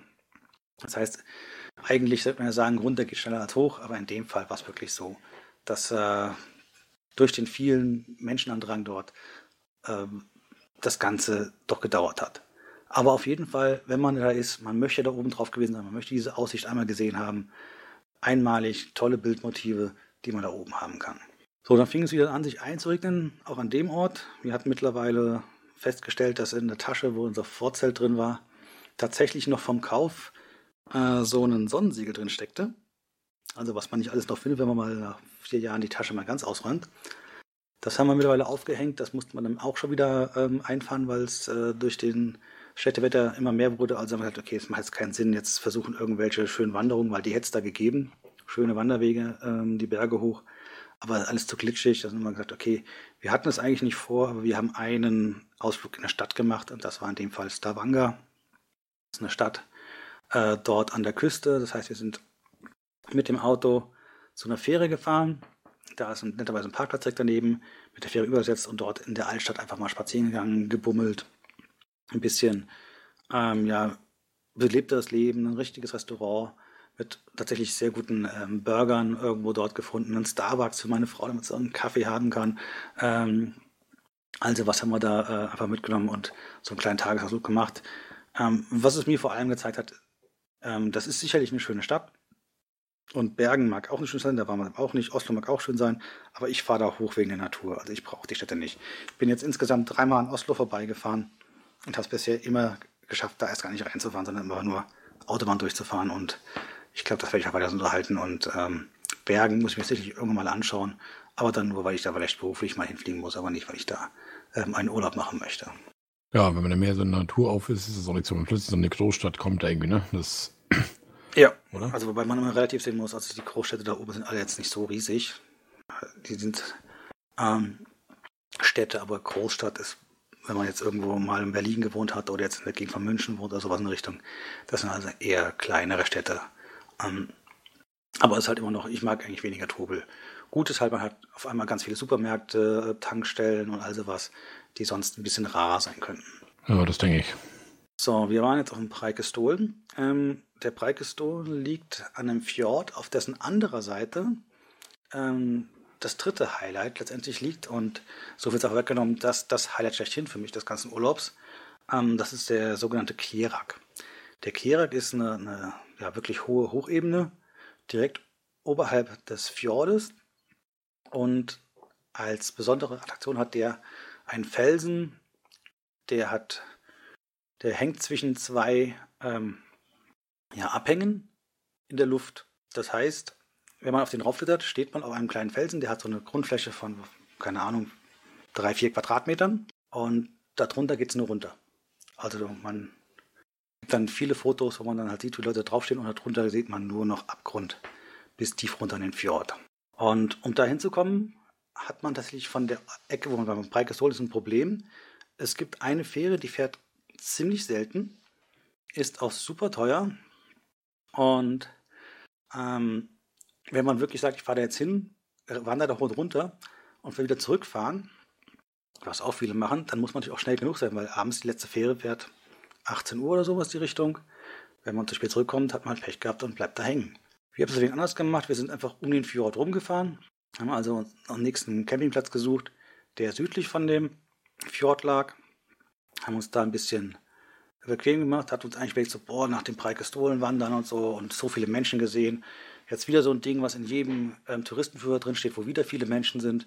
Ah, machen wir das überhaupt noch oder machen wir eher noch einen ruhigen Spaziergang hier am, am Campingplatz, wo wirklich kein Mensch dann drumherum gelaufen ist, weil das ist eine Wintersportregion gewesen und da ist nichts mit äh, ja, Sommerurlaubern. Also alle Wege, die ausgezeichnet waren, waren Loipen. Da war nichts mit Wanderwegen, das waren alles Loipen. Aber dann sind wir am nächsten Morgen aufgewacht und haben festgestellt, die Sonne strahlte, also wirklich perfektes Wetter. Und haben gesagt, okay, wir machen das doch. Sind dann da hochgefahren, sind erstmal über einen wirklich tollen Pass äh, rübergefahren. Also das von den vielen Pässen, von den vielen Fjellets, wie die gefahren sind, war das auch noch wieder das Schönste. Auch wieder viele Schafe dabei gehabt. Und sind dann wirklich den Kirak gewandert. Beim Kirak kommt man unten so eine Besucherzentrum an, zahlt da nicht wenig Geld, das ist übrigens auch beim Preikestolen so gewesen, also die Norweger nehmen schon ordentlich Geld nur für einen Parkplatz. Ähm, und von da aus geht es dann großen Felsen oder Berg hoch und da hängen nicht umsonst Ketten dran. Also da kletterst du die Felsen hoch und hängst dich an den Ketten fest. Kletterst den ersten Berg hoch, bist oben schon völlig fertig, also vor allem ich. Dann geht es wieder in ein Tal, dann geht es den nächsten Berg hoch, dann geht es wieder ein Tal und geht es wieder einen Berg hoch. Und ähm, man überlegt sich so, wenn man da immer mehr sagt, jetzt habe ich eigentlich boah, genug hochklettert. Auf dem Rückweg heißt jedes Tal, ich muss nochmal wieder hochgehen, äh, weil dann habe ich den Spaß ja nochmal. Aber ähm, ja, nicht ganz so schnell wie andere, aber ich habe es geschafft. Ich bin dann oben angekommen und oben auf diesem erst großen Plateau rumzulaufen, alles wiederum von den Gletschern ganz glatt gemachte Felsen und dann ähm, ja diesen Steinblock, der da zwischen zwei, also dieser Spalte eingeklemmt ist, wo Leute oben draufsteigen, wo mich kein Mensch mit zehn Pferden jemals raufkriegen würde und ähm, auch andere, die ich gesehen habe, die sind da wirklich, die sind auf ja, auf dem Hintern, den Händen und den Füßen ganz langsam raufgerutscht, weil der Zugang ist tatsächlich noch enger als der Fels selber. Ähm, das ist schon jemand, der Angst vor Höhe hat, ist das dann mindestens eine Mutprobe, wenn nicht unmöglich, da raufzukommen. Aber die Fotos, die sind wirklich toll. Und das ist eins von den Fotos, die ich euch sicherlich äh, geben werde. Wie andere auf diesem Felsen stehen, ich war da nicht drauf. Ist das dieses Profilbild von Didi Kielsinkel? Ähm, ja, das ist, glaube ich, der berühmteste Felsen. Also da habe ich bestimmt schon 20 Fotos von gesehen, wie da Leute draufstehen. Ja, absolut. Also das, also, also das ist der Felsenstich. Das ist das Fotomotiv. Wenn man in der Gegend war, dann geht man definitiv ähm, auf diesen Felsen auch auf, wenn man es schafft. Also wir haben auch Wanderer gesehen, insbesondere ein Japaner mit seinem, keine Ahnung, sechsjährigen Jungen oder sowas im Dreh. Die haben es, glaube ich, nie geschafft bis oben. Also wir sind auf dem Hinweg an ihnen vorbei, auf dem Rückweg sind wir auch an ihnen vorbei, als sie auf, auf dem Rückweg waren das war einfach zu viel. Also das war, äh, während Preikestolen Weg ist, der ist zwar ein bisschen anstrengend, aber den kann nicht jeder schaffen, ähm, ist Kirak schon, wenn du sagst, ich bin sonst gar nicht am Wandern, ähm, habe vielleicht ein paar Kilo Wohlstandsbauch mir angearbeitet, dann könnte das tatsächlich schon zu viel sein. Also wir haben wirklich einige Stunden ähm, tatsächlich auch einen strahlenden Sonnenschein gehabt, und äh, ich war danach völlig fix alle, aber auch vollkommen begeistert, wie, wie schön das war. Und das Gute ist, weil es ein bisschen schwieriger zu erreichen ist als der Breitgestohlen und weil es so, weil es doch deutlich komplizierter ist, ist er nicht so voll. Also man muss trotzdem schon noch an dem Stein anstehen, also man sieht es auf den Bildern aber nicht, aber dahinter ist eine Schlange von Leuten, die auch fotografieren wollen. Aber es ist nicht schlimm. Also man hat Platz und ähm, wird nicht überrannt von anderen Touristen, die da rumrennen. Ja, nachdem Highlight. Also da habe ich gesagt, so jetzt hat sich der Urlaub auf jeden Fall gelohnt. Sind wir dann tatsächlich ähm, im letzten Campingplatz schon gefahren. Das war ein Campingplatz äh, in, in Hornes, hieß der Ort. Den haben wir vor allem deswegen nochmal nah an der Fähre sein wollten, die dann von Christiansand drüber nach Dänemark fährt. Und tatsächlich hat mich der Platz komplett an unseren Schwedenurlaub erinnert. Das heißt, die Berge waren wieder viel flacher. Also, äh, wenn man es mal aus Alpensicht sehen darf, eher wieder Hügel. Ähm, wir waren an einem See. Der See hatte eine Insel. Es war alles voller Wald. Und jetzt, das ist genau das, was ich im 2014 in Schweden ständig fotografiert habe, habe ich jetzt hier in Norwegen gefunden. Das heißt, wir haben da einfach nochmal zwei Tage lang am Sandstrand mit Paddelboot ähm, und einer Wanderung zum, zum nahegelegenen Ort, sowas in Richtung. Die Sache einfach ausklingen lassen, gemütlich sein lassen. Sonnenschein hatten wir dann tatsächlich auch, dass man wirklich ins Wasser reingehen konnte, ohne gleich zu erfrieren. Ja, und ja, dann noch am letzten Schluss nach Christiansand gefahren zur Fähre. Da noch einen wunder, wunderschönen ähm, Airstream gesehen. Also wer sich mit Wohnwagen beschäftigt, wird ja irgendwann über die Airstreams stolpern. Da hatte tatsächlich jemand einen komplett brandneuen Airstream auf seiner Jungfernfahrt dabei gehabt. Ähm, den musste man sich natürlich genauer anschauen und ist dann ganz gemütlich ähm, am Nachmittag mit der Fähre nach Dänemark übergesetzt da noch ein bisschen durch Dänemark gefahren, am Ende nochmal eine Nacht auf dem Rastplatz ähm, verbracht und dann in einem Stück durchgerauscht A7 bis runter nach Bayern. Ja, das war's. Norwegen ist absolut, das kann ich jetzt erst recht sagen, mein absolutes Traumland, was Urlaub betrifft. Ich bin viel unterwegs, ähm, habe viel gesehen, aber Norwegen ähm, ist wirklich das Schönste, was ich bisher gesehen habe, wo ich mal Urlaub machen möchte. Und das Einzige, was noch schöner ist als das Südnorwegen, wo ich jetzt war, ist der Norden, wo ich schon mal war. Das ist wirklich interessant, das Ganze. Das klingt echt, das macht, macht Lust auf Urlaub, muss ich sagen. Also, wenn man das so hört und ich habe die ganze Zeit diese Bilder im Kopf. Teilweise habe ich unterwegs mal kurz im Internet geguckt, während du so erzählt hast, habe mir diesen Streik gestohlen und sowas angeguckt. Also, das sind ja schon Momente, die man da, glaube ich, erlebt. Hammer. Und du kriegst es halt nicht aufs Foto. Also, das ist immer noch unfassbar, wie viel noch mal schöner es aussieht, wenn man es wirklich im Echt sieht, wenn man die Tiefe bekommt. Das ist überall so, ne? Ja. Aber du musst drei Wochen am Stück oder sowas einplanen, ne? Selbst wenn du von hier, was weiß ja. ich, was habe ich denn? Ich habe eine Viertelstunde, 20 Minuten, dann bin ich in Dänemark. Ähm, selbst das, du musst trotzdem, wenn sich das lohnen soll, musst du zweieinhalb, drei Wochen einplanen. Ja, also du gewinnst dadurch ja auch letztlich nur zwei Tage, nämlich meine beiden A7-Tage. Ähm, also man muss ja auch bedenken, die Straßen, da kann man ja meistens nicht schnell fahren. Also das generell ist sowieso alles auf 80 reglementiert. Wenn du dir mal die Straßenkarten genauer anschaust, außer der E6, dann sind das keine geraden Linien. Die gehen ständig im Zickzack irgendwo durch die Gegend und je mehr Zickzack, je mehr rauf und runter geht's auch. Also du kannst da auch nicht super schnell fahren. Also man muss einfach auch für die Fahrzeiten was einplanen. Und ganz ehrlich, ich hätte an jedem der Campingplätze, an dem ich gestanden habe, hätte ich bestimmt zwei Wochen lang nur mitzubringen können, einfach die Sachen abzuarbeiten, die da schön gewesen wären. Und das hatte ich wirklich nur eher mein Ding. So irgendwo hinfahren, Wohnwagen abstellen und von da Tagesausflüge machen. Das ist ja so, wie wir eigentlich immer unseren Urlaub verbringen, ne? So, weil ja. dieses immer aufrödeln, abrödeln, weiterfahren und so, das ist für mich dann schon wieder fast ein bisschen viel Stress. So. Ja, wir haben ja gesagt, alle vier, alle vier Tage ist das für uns okay. Ich fahre gerne Auto, das so gesehen passt das auch noch.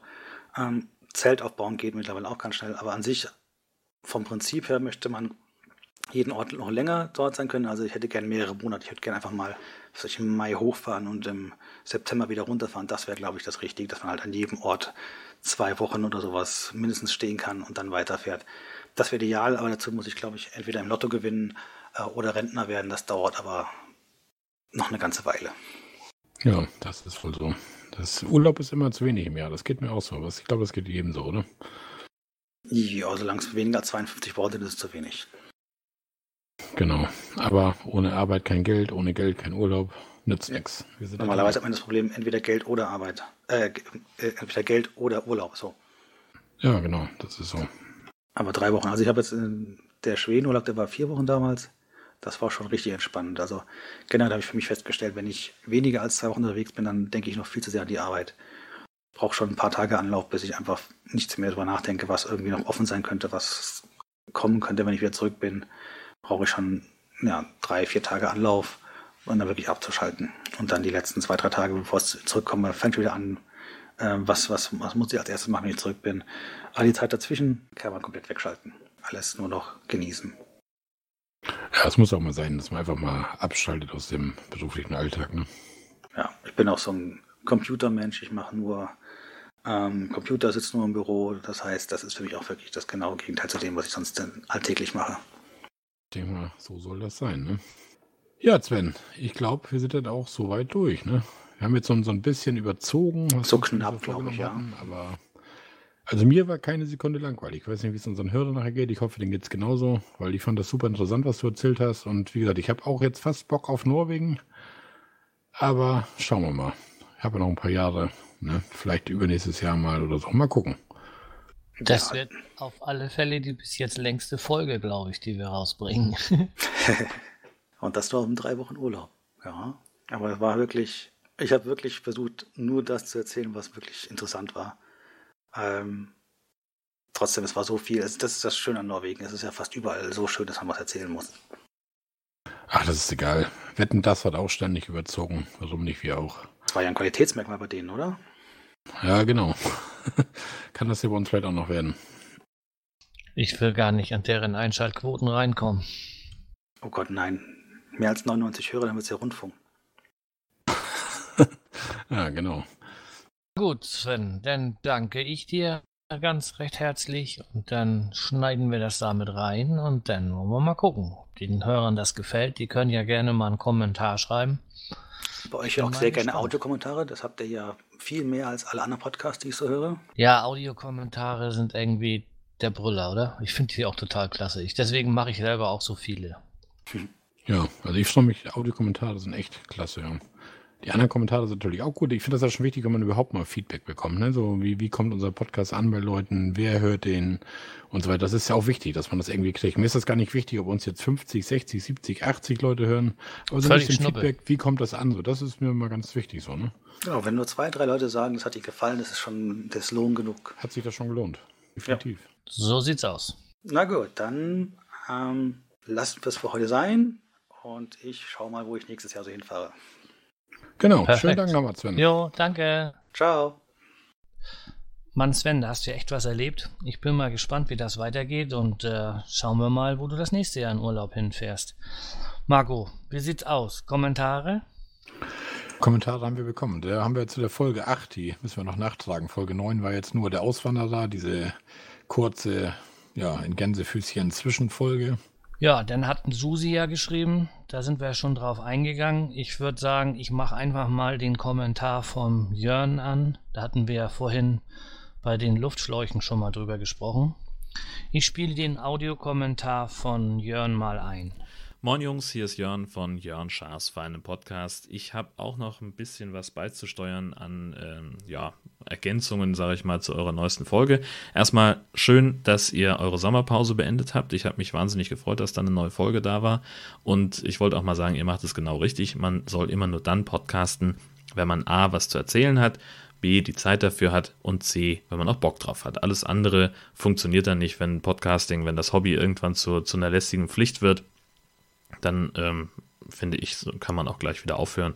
Das macht dann keinen Sinn. Insofern alles richtig gemacht, Männer. Bin ich komplett bei euch.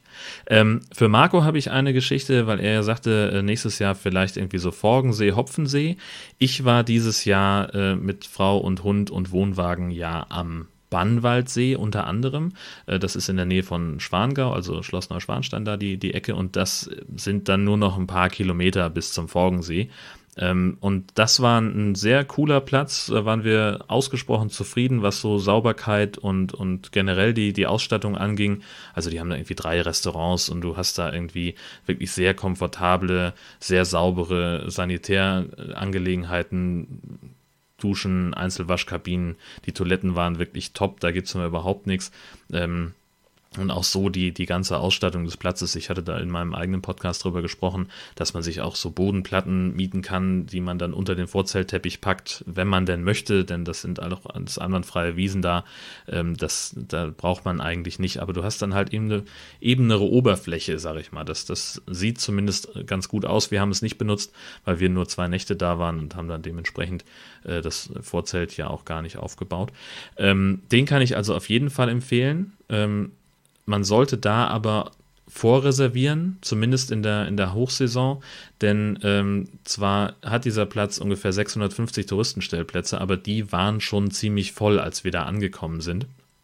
Und äh, wenn du so einen Komfortstellplatz haben möchtest, hier mit, mit Wasser, Abwasser am Platz, Stellplatzbeleuchtung und diesem ganzen Schnickschnack, ähm, dann ist das schon eine schlaue Idee, da vorher zu reservieren. Die Informationen dazu gibt es bei denen auch auf der Homepage. Ich glaube, man muss da eine Anzahlung denn leisten, aber da musst du dann nochmal genauer gucken. Ja, und äh, für ähm, Sönke noch der Hinweis, wenn du über die nordfriesische Nordseeküste nach, nee, die ostfriesische Nordseeküste nachdenkst natürlich, ähm, dann wäre vielleicht äh, Cuxhaven eine Empfehlung. Das mochte ich äh, früher als Kind immer sehr gerne und wir haben da auch mal eine Zwischenstation eingelegt äh, auf dem Rückweg von Amsterdam letztes Jahr, ähm, weil wir nämlich die letzte Fähre nach Brunsbüttel verpasst hatten und haben dann gesagt, ja komm, dann stellen wir uns halt hier noch irgendwo auf den ersten Platz, der noch äh, einen freien Stellplatz für uns hat. Ähm, wir waren, ich weiß nicht mehr, wo wir da gestanden haben. Ich will den auch gar nicht unbedingt empfehlen. Das war grundsätzlich in Ordnung. Ähm, es gibt aber schönere Plätze, bin ich sicher in Cuxhaven. Aber so grundsätzlich Cuxhaven als Reiseziel wollte ich dir ans Herz legen und vor allem dann auch eben die Überfahrt mit der Fähre. Ähm, man spart sich da doch ein paar Kilometer und äh, hat vor allem dann auch mal noch eine schöne Pause mit dazu. Ähm, gerade auch so, wenn man dann von Cuxhaven aus vielleicht doch noch ein bisschen weiterfahren möchte. Ähm, Richtung Ostfriesland rein. Äh, die Überfahrt hat uns gekostet äh, Auto, Wohnwagen und einen Erwachsener, weil Hunde fahren kostenlos mit und äh, der Fahrer fährt auch kostenlos, ähm, haben wir insgesamt 75 Euro bezahlt. Das ist natürlich ein stolzer Preis, das muss man sich genau überlegen, aber äh, wenn die Alternative ist, dass du ähm, irgendwo am Elbtunnel eine Stunde rumstehst und dich da durch den Stau quälen musst und äh, die ganze Zeit ähm, hinterm Lenkrad fahren sollst oder sitzen sollst, dann ähm, denke ich mir, ist das ein ganz okayer Deal eigentlich. Zumal die Fahrt mit der Fähre auch einen nicht unerheblichen Freizeitfaktor hat. Ja, das ist eigentlich im Wesentlichen das. Wohnwagen Gutbier habt ihr noch erwähnt. In Husum kann ich sehr empfehlen. Das, äh, da bin ich auch relativ regelmäßig. Also Sönke, wenn du da hinkommst, äh, dann sag vorher mal Bescheid. Denn äh, bei Gutbier, da kann man immer irgendwas abstauben. Da komme ich dann gerne mal mit. Gut, dann sehen wir uns hoffentlich und hören uns vor allem. Das ist das Entscheidende äh, in euren weiteren Podcast-Folgen. Da freue ich mich drauf. Vor allem auch, wenn ihr dann wieder irgendwelche Umbauideen umsetzt, sobald ihr euch wieder welche in den Kopf gesetzt habt. Und ja, dann gut Camp oder wie auch immer man unter Campern sagt. Und bis dahin. Tschüss. Ja, prima, Jörn. Vielen Dank. Ich habe mir das mal angeguckt. Also eine Fähre für 75 Euro, da fahre ich lieber nachts durch den Tunnel. Da muss ich ganz ehrlich sagen, da bin ich zu geizig. Aber die Cuxhavener Ecke, die werde ich mir mal angucken. Von mir auch nochmal vielen Dank für den Campingplatz-Tipp vom Bannwaldsee, den du mir gegeben hast. Ich habe mir die Seite auch schon mal angeguckt im Internet. Das könnte ein Treffer sein, wo man vielleicht gerne hinfahren würde. Ich muss allerdings mal sehen mit dem Urlaub, wie das klappt, wann meine Frau Urlaub hat, wann ich den Urlaub kriege. Das muss ja auch immer zusammenpassen, bevor man jetzt irgendwas vorbuchen kann oder anfragen kann und so weiter. Das Einzige, was ich mir vorstellen könnte bei so einem Platz mit 630, ich meine, ich sagtest du Touristenplätze, da ist ja doch eine Menge Trubel. Ne? Das ist ja ein Kommen und Gehen wahrscheinlich da. Da ist ja richtig was los auf der Koppel. Ne? Ja, weil so einen Komfortplatz hätte ich schon gerne. Also sonst lege ich da nicht so Wert drauf, aber im Sommerurlaub darf ich schon gerne ein Komfortplatz sein, weil da habe ich dann keine Lust mit meinem Wassertaxi da über den Hof zu fahren und so weiter. Da will ich dann einfach auch mal Urlaub machen und wenn ich dann am Wohnwagen abends bin nach einer Wandertour oder so, da muss auch mal das Bier auf den Tisch und die Füße hoch und dann, wie gesagt, will ich dann nicht noch Wasser schleppen. Ne? So viel dazu. Dann komme ich auch gleich zum nächsten Kommentar, bevor Sönke mich wieder unterbricht. Lies mal doch bitte mal Dotti vor. ja, ich lese mal die Dotti vor. Hallo ihr zwei. Schön, dass ihr nach eurer Sommerpause wieder mit interessanten Campinggeschichten versorgt. Dass ihr euch die Auszeit verdient habt, ist unbestritten. Trotzdem muss es erlaubt sein, euch zu vermissen. Also nicht meckern, wenn wir nach neuen Folgen verlangen. Ich freue mich, dass wenigstens die eine Hälfte des Camping Caravan Podcastes nächstes Jahr den Weg ins wunderschöne Allgäu findet. Da ihr mich direkt angesprochen habt, muss ich wohl einen Campingplatz-Tipp geben, was mir allerdings schwerfällt. Da ich hier lebe, übernachte ich hier leider nicht auf Allgäuer Campingplätzen. Meinem Podcast-Kollegen Jörn habe ich diesen Sommer allerdings den Alpsee-Camping in Brühl bei Imstadt empfohlen. Er hat gute Bewertungen und liegt direkt am wunderschönen Alpsee, der von sänftigen Berghängen eingerahmt ist. Das war auch der Grund, warum ich ihn ausgesucht hatte. Imstadt bietet sich außerdem als idealer Ausgangspunkt für tolle Ausflüge an. Bodensee, Schloss Neuschwanstein, Oberstdorf, Illerradweg und vieles mehr. Da Imstadt selbst auch direkt an der Allgäuer Bergkette liegt, kann man von hier aus zu wunderschönen Wanderungen starten. In der Nähe befindet sich auch der Alpine Coaster, Deutschlands längste Ganzjahresrodelbahn. Ich hoffe, ich konnte helfen. Melde dich einfach, wenn ich in dieser Zeit im Allgäu bin, können wir gerne etwas zusammen unternehmen. Ja, auch an dich. Schönen Dank, Dotti, für deine Campingplatz-Tipps. Der Jörn hat ja nicht auf deine Empfehlung gehört, ne? Ich würde mir den Platz mal angucken. Vielleicht höre ich auf das, was du mir empfehlst, wenn der Bursche das schon nicht macht. Ansonsten, wenn ich im Allgäu bin und das sollte irgendwie passen, können wir uns natürlich mal irgendwie auf einen Kaffee irgendwo zusammensetzen. Oder auf ein Bierchen, weiß nicht, wie das bei dir aussieht. Aber das können wir wohl machen. Aber wie gesagt, ich habe noch überhaupt keine Ahnung, wo ich da lande, wann ich da lande. Also irgendwann im Sommer und irgendwo im Allgäu. Aber das kriegen wir dann irgendwie noch zusammengetickert, denke ich. Ja, ich würde sagen, es ist Zeit für den nächsten Audiokommentar, Sönke. Genau, wir haben im letztes Mal oder vorletztes Mal haben wir so ein bisschen geschimpft, dass wir keine Ansichtskarte, Audio-Ansichtskarte bekommen haben. Ähm, darauf geht Christian vom Umwomukum, Umwomukum Podcast natürlich sofort ein. Ich spiele ihn mal ein. Ja, hallo Sönke, hallo Marco. Hier ist der Christian, der Oboman und ich kann mich jetzt endlich bei euch melden, denn ihr habt eine neue Folge aufgenommen, die ich äh, sehr schön fand. Ähm, bei euch war gleich die Frage nach der fehlenden Audiopostkarte. Äh, dazu noch mal kleine Erklärung. Ich habe das bei den anderen Post Postkarten. Oh, das wird jetzt alles schwierig für uns. Podcast, Postkarten. Da sind schon einige ins Stolper gekommen. Da habe ich ja was angerichtet. Ja, es war so. Ich habe im Urlaub eben eine ganze Menge an Podcast-Folgen dabei gehabt Hab die auf meiner Liege angehört, bin dann dort auf die Idee gekommen, immer wenn ich die Folge höre, spreche ich sofort einen Kommentar, eine Audiopostkarte in äh, mein Handy und schicke das dann später weg. Und da war von euch eben keine Folge dabei, denn bei euch war es ja im Juni die letzte und die hatte ich natürlich längst gehört und daran lag es, dass ihr nicht beglückt wurdet.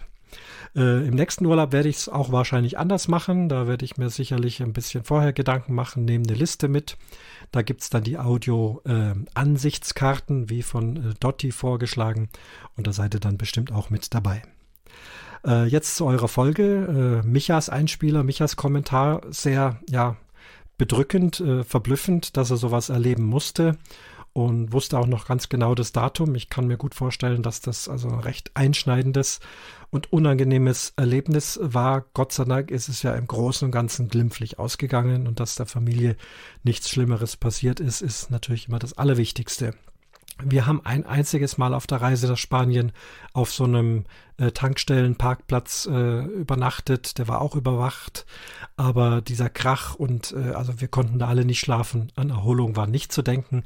Seither gehen wir immer ganz konsequent auf irgendwelche kleinen Stadtcampingplätze oder irgendwas Nettes, was unterwegs liegt und ruhig ist. Und das war dann doch viel besser, äh, dass man da in Ruhe schlafen konnte. Ja, der liebe Marco war in Oberbayern im Urlaub. Das freut mich ja, dass das so Spaß gemacht hat. Ich selber bin ja auch in Oberbayern, komme aus München. Und äh, da habt ihr ja auch nichts ausgelassen. Also war es echt beeindruckt, äh, äh, was ihr da alles angeschaut habt und freue mich eben, dass es euch so gut gefallen hat. Nächstes Jahr geht's ins Allgäu. Ich wohne mittlerweile im Allgäu, im Ostallgäu. Das ist so die Gegend äh, Kaufbeuren, Markt Oberdorf. Dann geht's Richtung Alpen, Nesselwang, Fronten, rüber nach Füssen, der Forgensee, ähm, Schwangau mit den Königsschlössern. Ganz obendran natürlich Schloss Neuschwanstein und so weiter. Das nennt man also das Ostallgäu.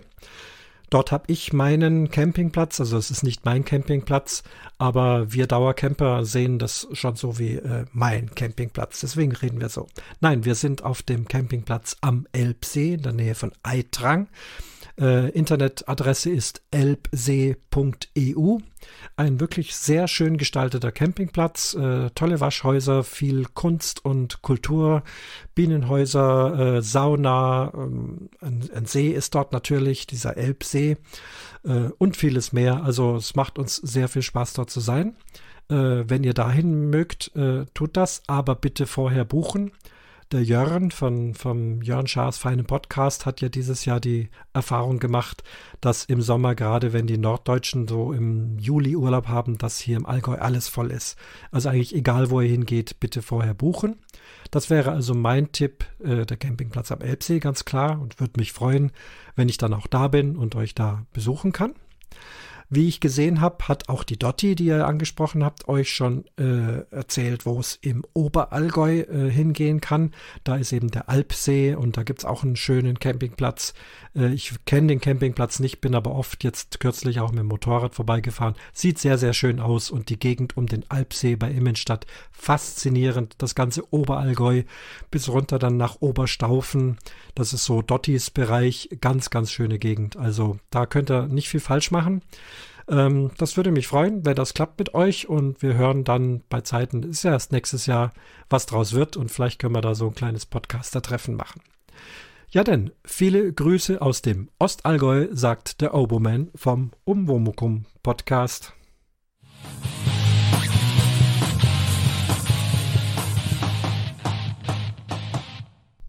Ja, vielen Dank ins Oberallgäu an dich, Christian. Auch an dich nochmal schönen Dank für deine Campingplatzempfehlung. Auch den habe ich mir schon angeschaut. Auch eine Option. Aber ich kann jetzt nur auf eine Hochzeit tanzen. Ich musste echt nochmal rausgucken, genauer ins Detail gehen. Wie gesagt, das ist noch relativ lange hin. Ich weiß erst im Januar, wann wir wie Urlaub haben und so weiter. Aber das schaue ich mir mal an. Ja, den Podcast Fördertreffen, das könnte man dann ja eventuell mit einem Abwasch machen. Wenn die Dotti und du und ich an einem Tag, wenn das irgendwie passen sollte, warum nicht? Ne? Das wird eine Party. Ja, bestimmt. Also bestimmt interessant. Mal sich mal so face to face unterhalten. Das denke ich auch. Wollen wir mit den Kommentaren weitermachen? Wir haben ja bestimmt schon fast zwei Stunden voll. ja, ich mache mal weiter mit dem Matthias Gläse. Moin, ihr zwei. Einer, der mal Moin sagt, ja, das klingt mal norddeutsch, ne? So, Aber hallo. Mal.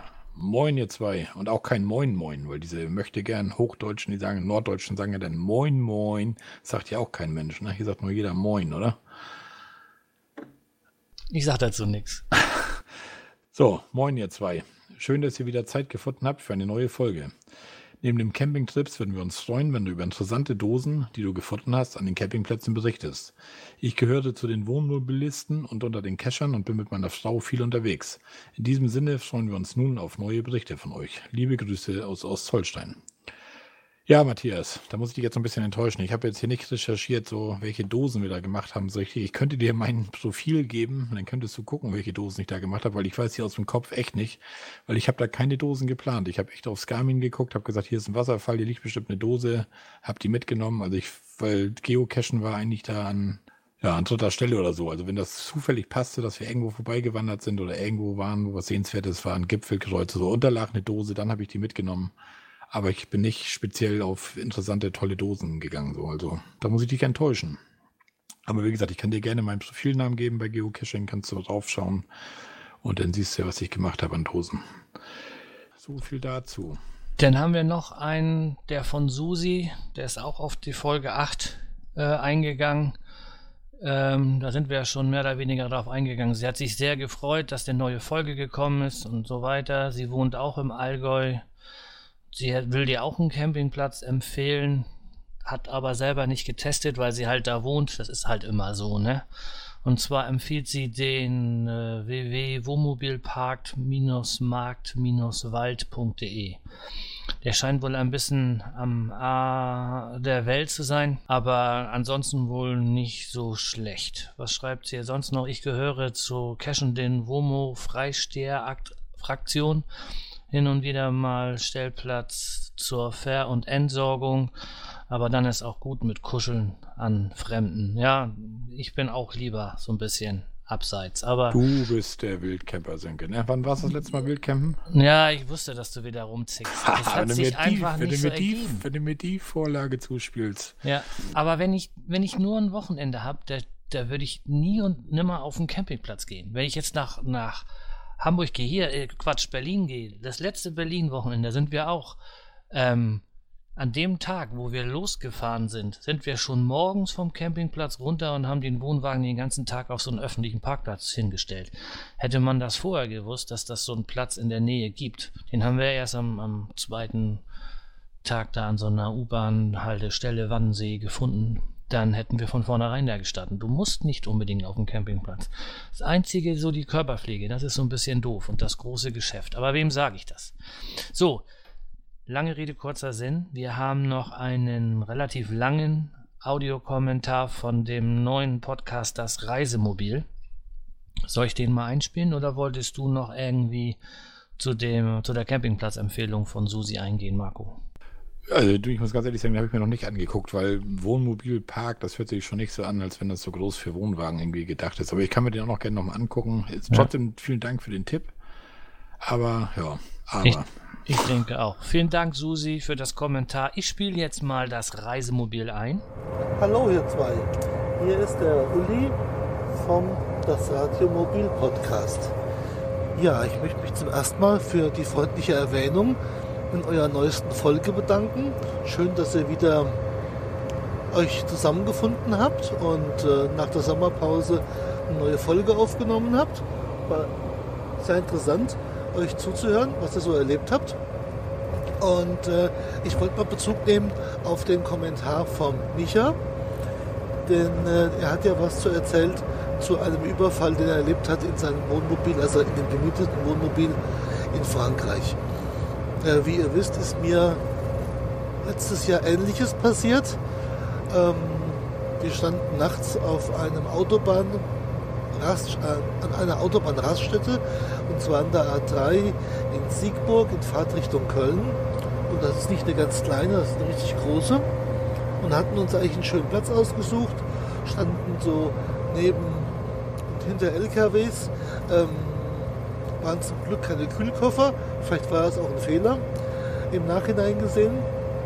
Und ähm, ich wachte also morgens auf und habe gesehen, dass die Handtasche von Sabine nicht mehr da war, wo sie normalerweise lag, sondern äh, sie hatte einen neuen Platz gefunden. Und dann kam mir das komisch vor, bin ich ein bisschen rumgelaufen und äh, habe festgestellt, dass mein iPhone nicht mehr da war. Das liegt normalerweise bei mir während der Fahrt immer so Armaturenbrett und mein äh, Geldbeutel lag auf dem Sitz statt unter dem Armaturenbrett in der Ablage. Habe ich nachgeschaut, war das Bargeld entnommen, zumindest das, was offensichtlich war. Und äh, Sabines äh, Geldbeutel haben wir dann festgestellt, war auch äh, geöffnet worden, war auch das Bargeld entnommen worden, aber Karten, Ausweise, alles andere war noch vorhanden.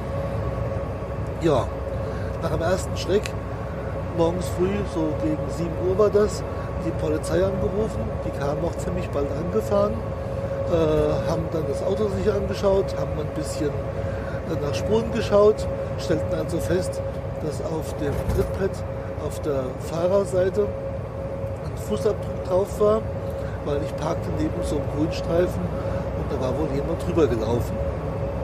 Mein Schuh war es also nicht, also war es fremden Person. Ja, ähm, die sagten, das kommt da an solchen Parkplätzen ziemlich häufig vor. Ist einfach so, es sind viele Autos da, es sind viele LKWs da, es, Autos fahren weg, LKWs fahren weg, es ist ein ständiger Wechsel. Leute, die da rumlaufen, fallen eigentlich nicht auf. Und es gibt dann wohl Gruppen, die Autos und LKWs heimsuchen nach dem Motto, äh, mal schauen, ob irgendjemand vergessen hat, eine Tür zu schließen oder nur angelehnt hat oder ob ob man einfach mal äh, eine Tür öffnen kann, um das Fahrzeug zu betreten. Und ähm, das Risiko für die Personen wird also dadurch minimiert, dass sie nicht in das Fahrzeug wirklich reingehen, sondern sie greifen nur das, was sie in unmittelbarer Entfernung zur Tür finden können. In dem Fall war es halt mein Geldbeutel, unser iPhone und Bines Handtasche.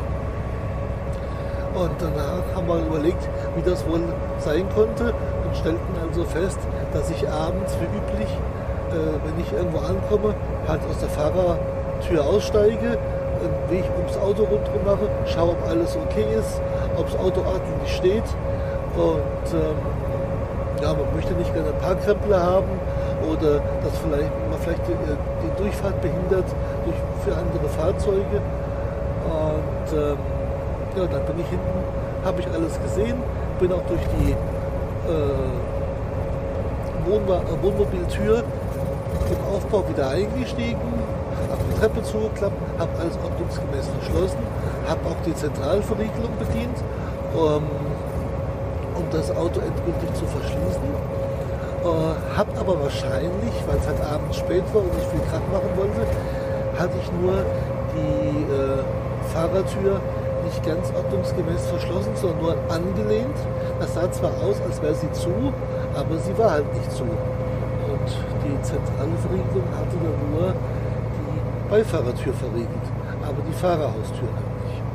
Ja, selbst dran schuld, Eigentumkeit ist so ähnlich, wie wenn man Parterre wohnt oder im Häuschen wohnt und vergisst halt die Balkontür zu schließen. Sollte man halt nicht machen. Ja, aus Erfahrung machen wir jetzt folgendes. Abends vorm Schlafen gehen, gehen wir einfach her und nehmen uns Spanngurt, ziehen den durch beide Türen. Der Fiat Ducato hat so größere Türgriffe, da kann man also ein Spanngurt durchziehen. Das machen wir dann und äh, spannen den leicht an und dann verriegeln sich die Türen quasi von selbst, selbst wenn sie äh, offen wären, kann also niemand die Türen aufziehen. Wäre jetzt noch die Aufbautür und die ist eigentlich verhältnismäßig gut gesichert, zumal auch solche Leute nicht unbedingt ein Risiko eingehen wollen, erwischt zu werden. Also gehen den einfachsten Weg. Das machen wir jetzt eigentlich immer so, das heißt, wir machen es immer so und äh, fühlen uns dabei ganz gut. Schlafen wir auch wieder ganz angenehm und äh, haben da keine Bedenken. Ja, und zum Thema Narkosegas Gerüchte habe ich auch schon gehört. Ähm, die werden dadurch geschürt, dass immer turnusgemäß zu Beginn der Saison äh, in den einschlägigen Fachzeitschriften äh, immer diese gleichen Geschichten erzählt werden, Hinweise gebracht werden auf sogenannte Gasangriffe, auf Lkw-Fahrer und auf Wohnmobilfahrer. Und ähm, auf den Messen und überall im Zubehör werden diese Gaswarngeräte verkauft. Ähm, die Gaswarngeräte haben sicherlich einen Sinn, wenn es sich um Leck handeln sollte in der, in der normalen Propangasversorgung, aber dafür geht man außerdem regelmäßig zur Gasprüfung. Da sollte also eh nichts passieren. Zumal ähm, unser Wohnmobil zumindest eine Zwangsentlüftung über das Dach hat, die also gar nicht verschlossen ist und auch gar nicht verschlossen werden kann, außer von außen durch, durch Stopfen, sodass äh, dort keine, äh, also dass immer eine Frischluftzirkulation gesorgt ist, weil man hat ja eine Gasheizung im Betrieb und ähm, aus den Gründen muss halt auch diese ähm, Möglichkeit bestehen, dass Frischluft angesaugt wird, beziehungsweise dass notfalls falls Gase austreten oder die Flamme vielleicht ausgeht oder was anderes passiert, also niemand erstickt. So, das ist das nächste Problem. Äh, ich habe mich da mal ein bisschen schlau gemacht und da wird mir also erzählt, dass es sich bei diesen Narkosegasen meistens um Sachen handelt, die auf Lachgasbasis ähm, sind. Äh, jetzt fragt euren Zahnarzt einfach mal, wie schwierig es ist, äh, mit Lachgas Menschen zu betäuben. Das heißt, du musst genau wissen, das Körpergewicht, mögliches Alter, das Geschlecht, äh, die Konstitution desjenigen. Dann müsstest du im Wohnmobil wissen, wie groß ist der Rauminhalt, um wirklich bemessen zu können, wie viel Gas musst du einleiten, damit er zwar betäubt ist, aber nicht verstirbt. So, wenn ich jetzt also betäuben müsste äh, und ich habe einen Hund dabei zum Beispiel, würde auf jeden Fall der Hund äh, sterben und ich würde wahrscheinlich noch nicht mal merken, dort Gas eingeleitet ist. Also ähm, Beweise habe ich keine dafür, ich halte es wirklich für ein Gerücht. Und ähm, aus dem Grunde mache ich mir da keine Sorgen drum. Äh, ich verrinke meine Türen ordnungsgemäß. Ich mache alle Fenster so weit zu, dass mir von der Seite nichts passieren kann. Eine Dachluke, gut, die lasse ich auch schon mal offen stehen, beziehungsweise stelle die auf so eine Regenposition ähm, damit ein bisschen Frischluft sich austauschen kann, was nachts sicherlich angenehm ist. Im Badezimmer ist ohnehin so eine, äh, so ein Deckenlüfter eingebaut, den man auch äh, während der Fahrt offen stehen lassen kann. Also sollte eigentlich nichts passieren. Ja, das war es eigentlich dazu. Ansonsten freue ich mich auf weitere Folgen von eurem Podcast. Und ähm, ja, dann bis bald. Schöne Grüße, der Uli vom Das Radiomobil Podcast. Ciao. Ja, Mensch, vielen Dank für den langen, aber äh, wirklich interessanten äh, Kommentar, denn so wie ich das sehe, ist diese Überfall-Narkosegasgeschichte in der Szene doch immer wieder ein Thema und die Meinungen gehen da sehr auseinander. Ja, Uli, da hast du ja auch so ein bisschen Pech gehabt, aber es war bei dir ja nun nicht so die Narkosegasgeschichte, wenn ich das so richtig gehört habe sondern die Tür war auf, aber das hast du jetzt mit den Spanngurten ja eigentlich gut geregelt. Da kann ja keiner mehr die Fahrertür oder Beifahrertür aufmachen. Wünsche ich dir in der Zukunft, genau wie die Mika, dass euch sowas nie, nie wieder passiert, weil das ist sicherlich kein schönes Gefühl und ich denke mal, die ersten Nächte danach auf irgendwelchen Rastplätzen und so weiter schläft man nicht so wirklich, ne? Ja, nun sind wir aber auch mit den Kommentaren so langsam durch. Nochmal schönen Dank an alle nochmal zusammengefasst. Eigentlich sind wir mit allem durch, ne? Eigentlich sind wir mit allem durch, ja. Was erwartet denn, was machen wir denn nächste Mal? Ich glaube, wir haben, hatten wir das nächstes Mal, wo wir diesen, diesen Mario da haben? Diesen Mario, ja, den haben wir.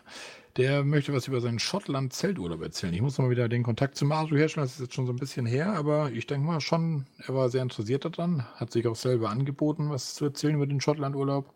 Ich denke mal, das kriegen wir hin. Ja, ja Senke, du hast auch noch was zu erzählen, ne? Ja, ich habe hab... gehört, du hast da mit einer, mit einer Nähmaschine hast du Aber keine Singer Mercury 8280. Okay. Ich habe meine Polster selber, man höre und staune, selber neu bezogen. Und so, nun stopp. Nächstes Mal wollen wir das erzählen. Du fängst jetzt schon an, du bist gleich ja, drin und dann ja, erzählst du wieder alles. Ne? Du hast ja recht. Also, nächstes Mal. Ähm, ja. Das, das war's. Ich glaube, wir sind durch. Ich glaube, wir sagen einfach Tschüss. Tschüss. Aber das, was der Sven da in Norwegen alles erlebt hat, macht schon lecker, ne? Ich habe mir das auch nochmal angeguckt von dem Sven und auch mit den Bildern, die er da geschickt hat und so. Also das ist schon eine geile Nummer da, also Norwegen. Also das könnte auch durchaus noch ein Urlaubsziel sein. Aber für mich wirklich nicht von mit dem Weiterfahren. Also ich glaube, ich bin so, wenn mein Wohnwagen da irgendwo in Norwegen steht und dann ich von da Tagestour mit meinem Auto mache. Mit den Erzählungen, wie eng das da ist und 400 Meter rückwärts und oh, oh, oh. Naja, aber zumindest haben wir das alles im Kasten und das ist auch gut gelaufen. Und äh, ich mache jetzt dicht hier. Tschüss, Marco. Tschüss.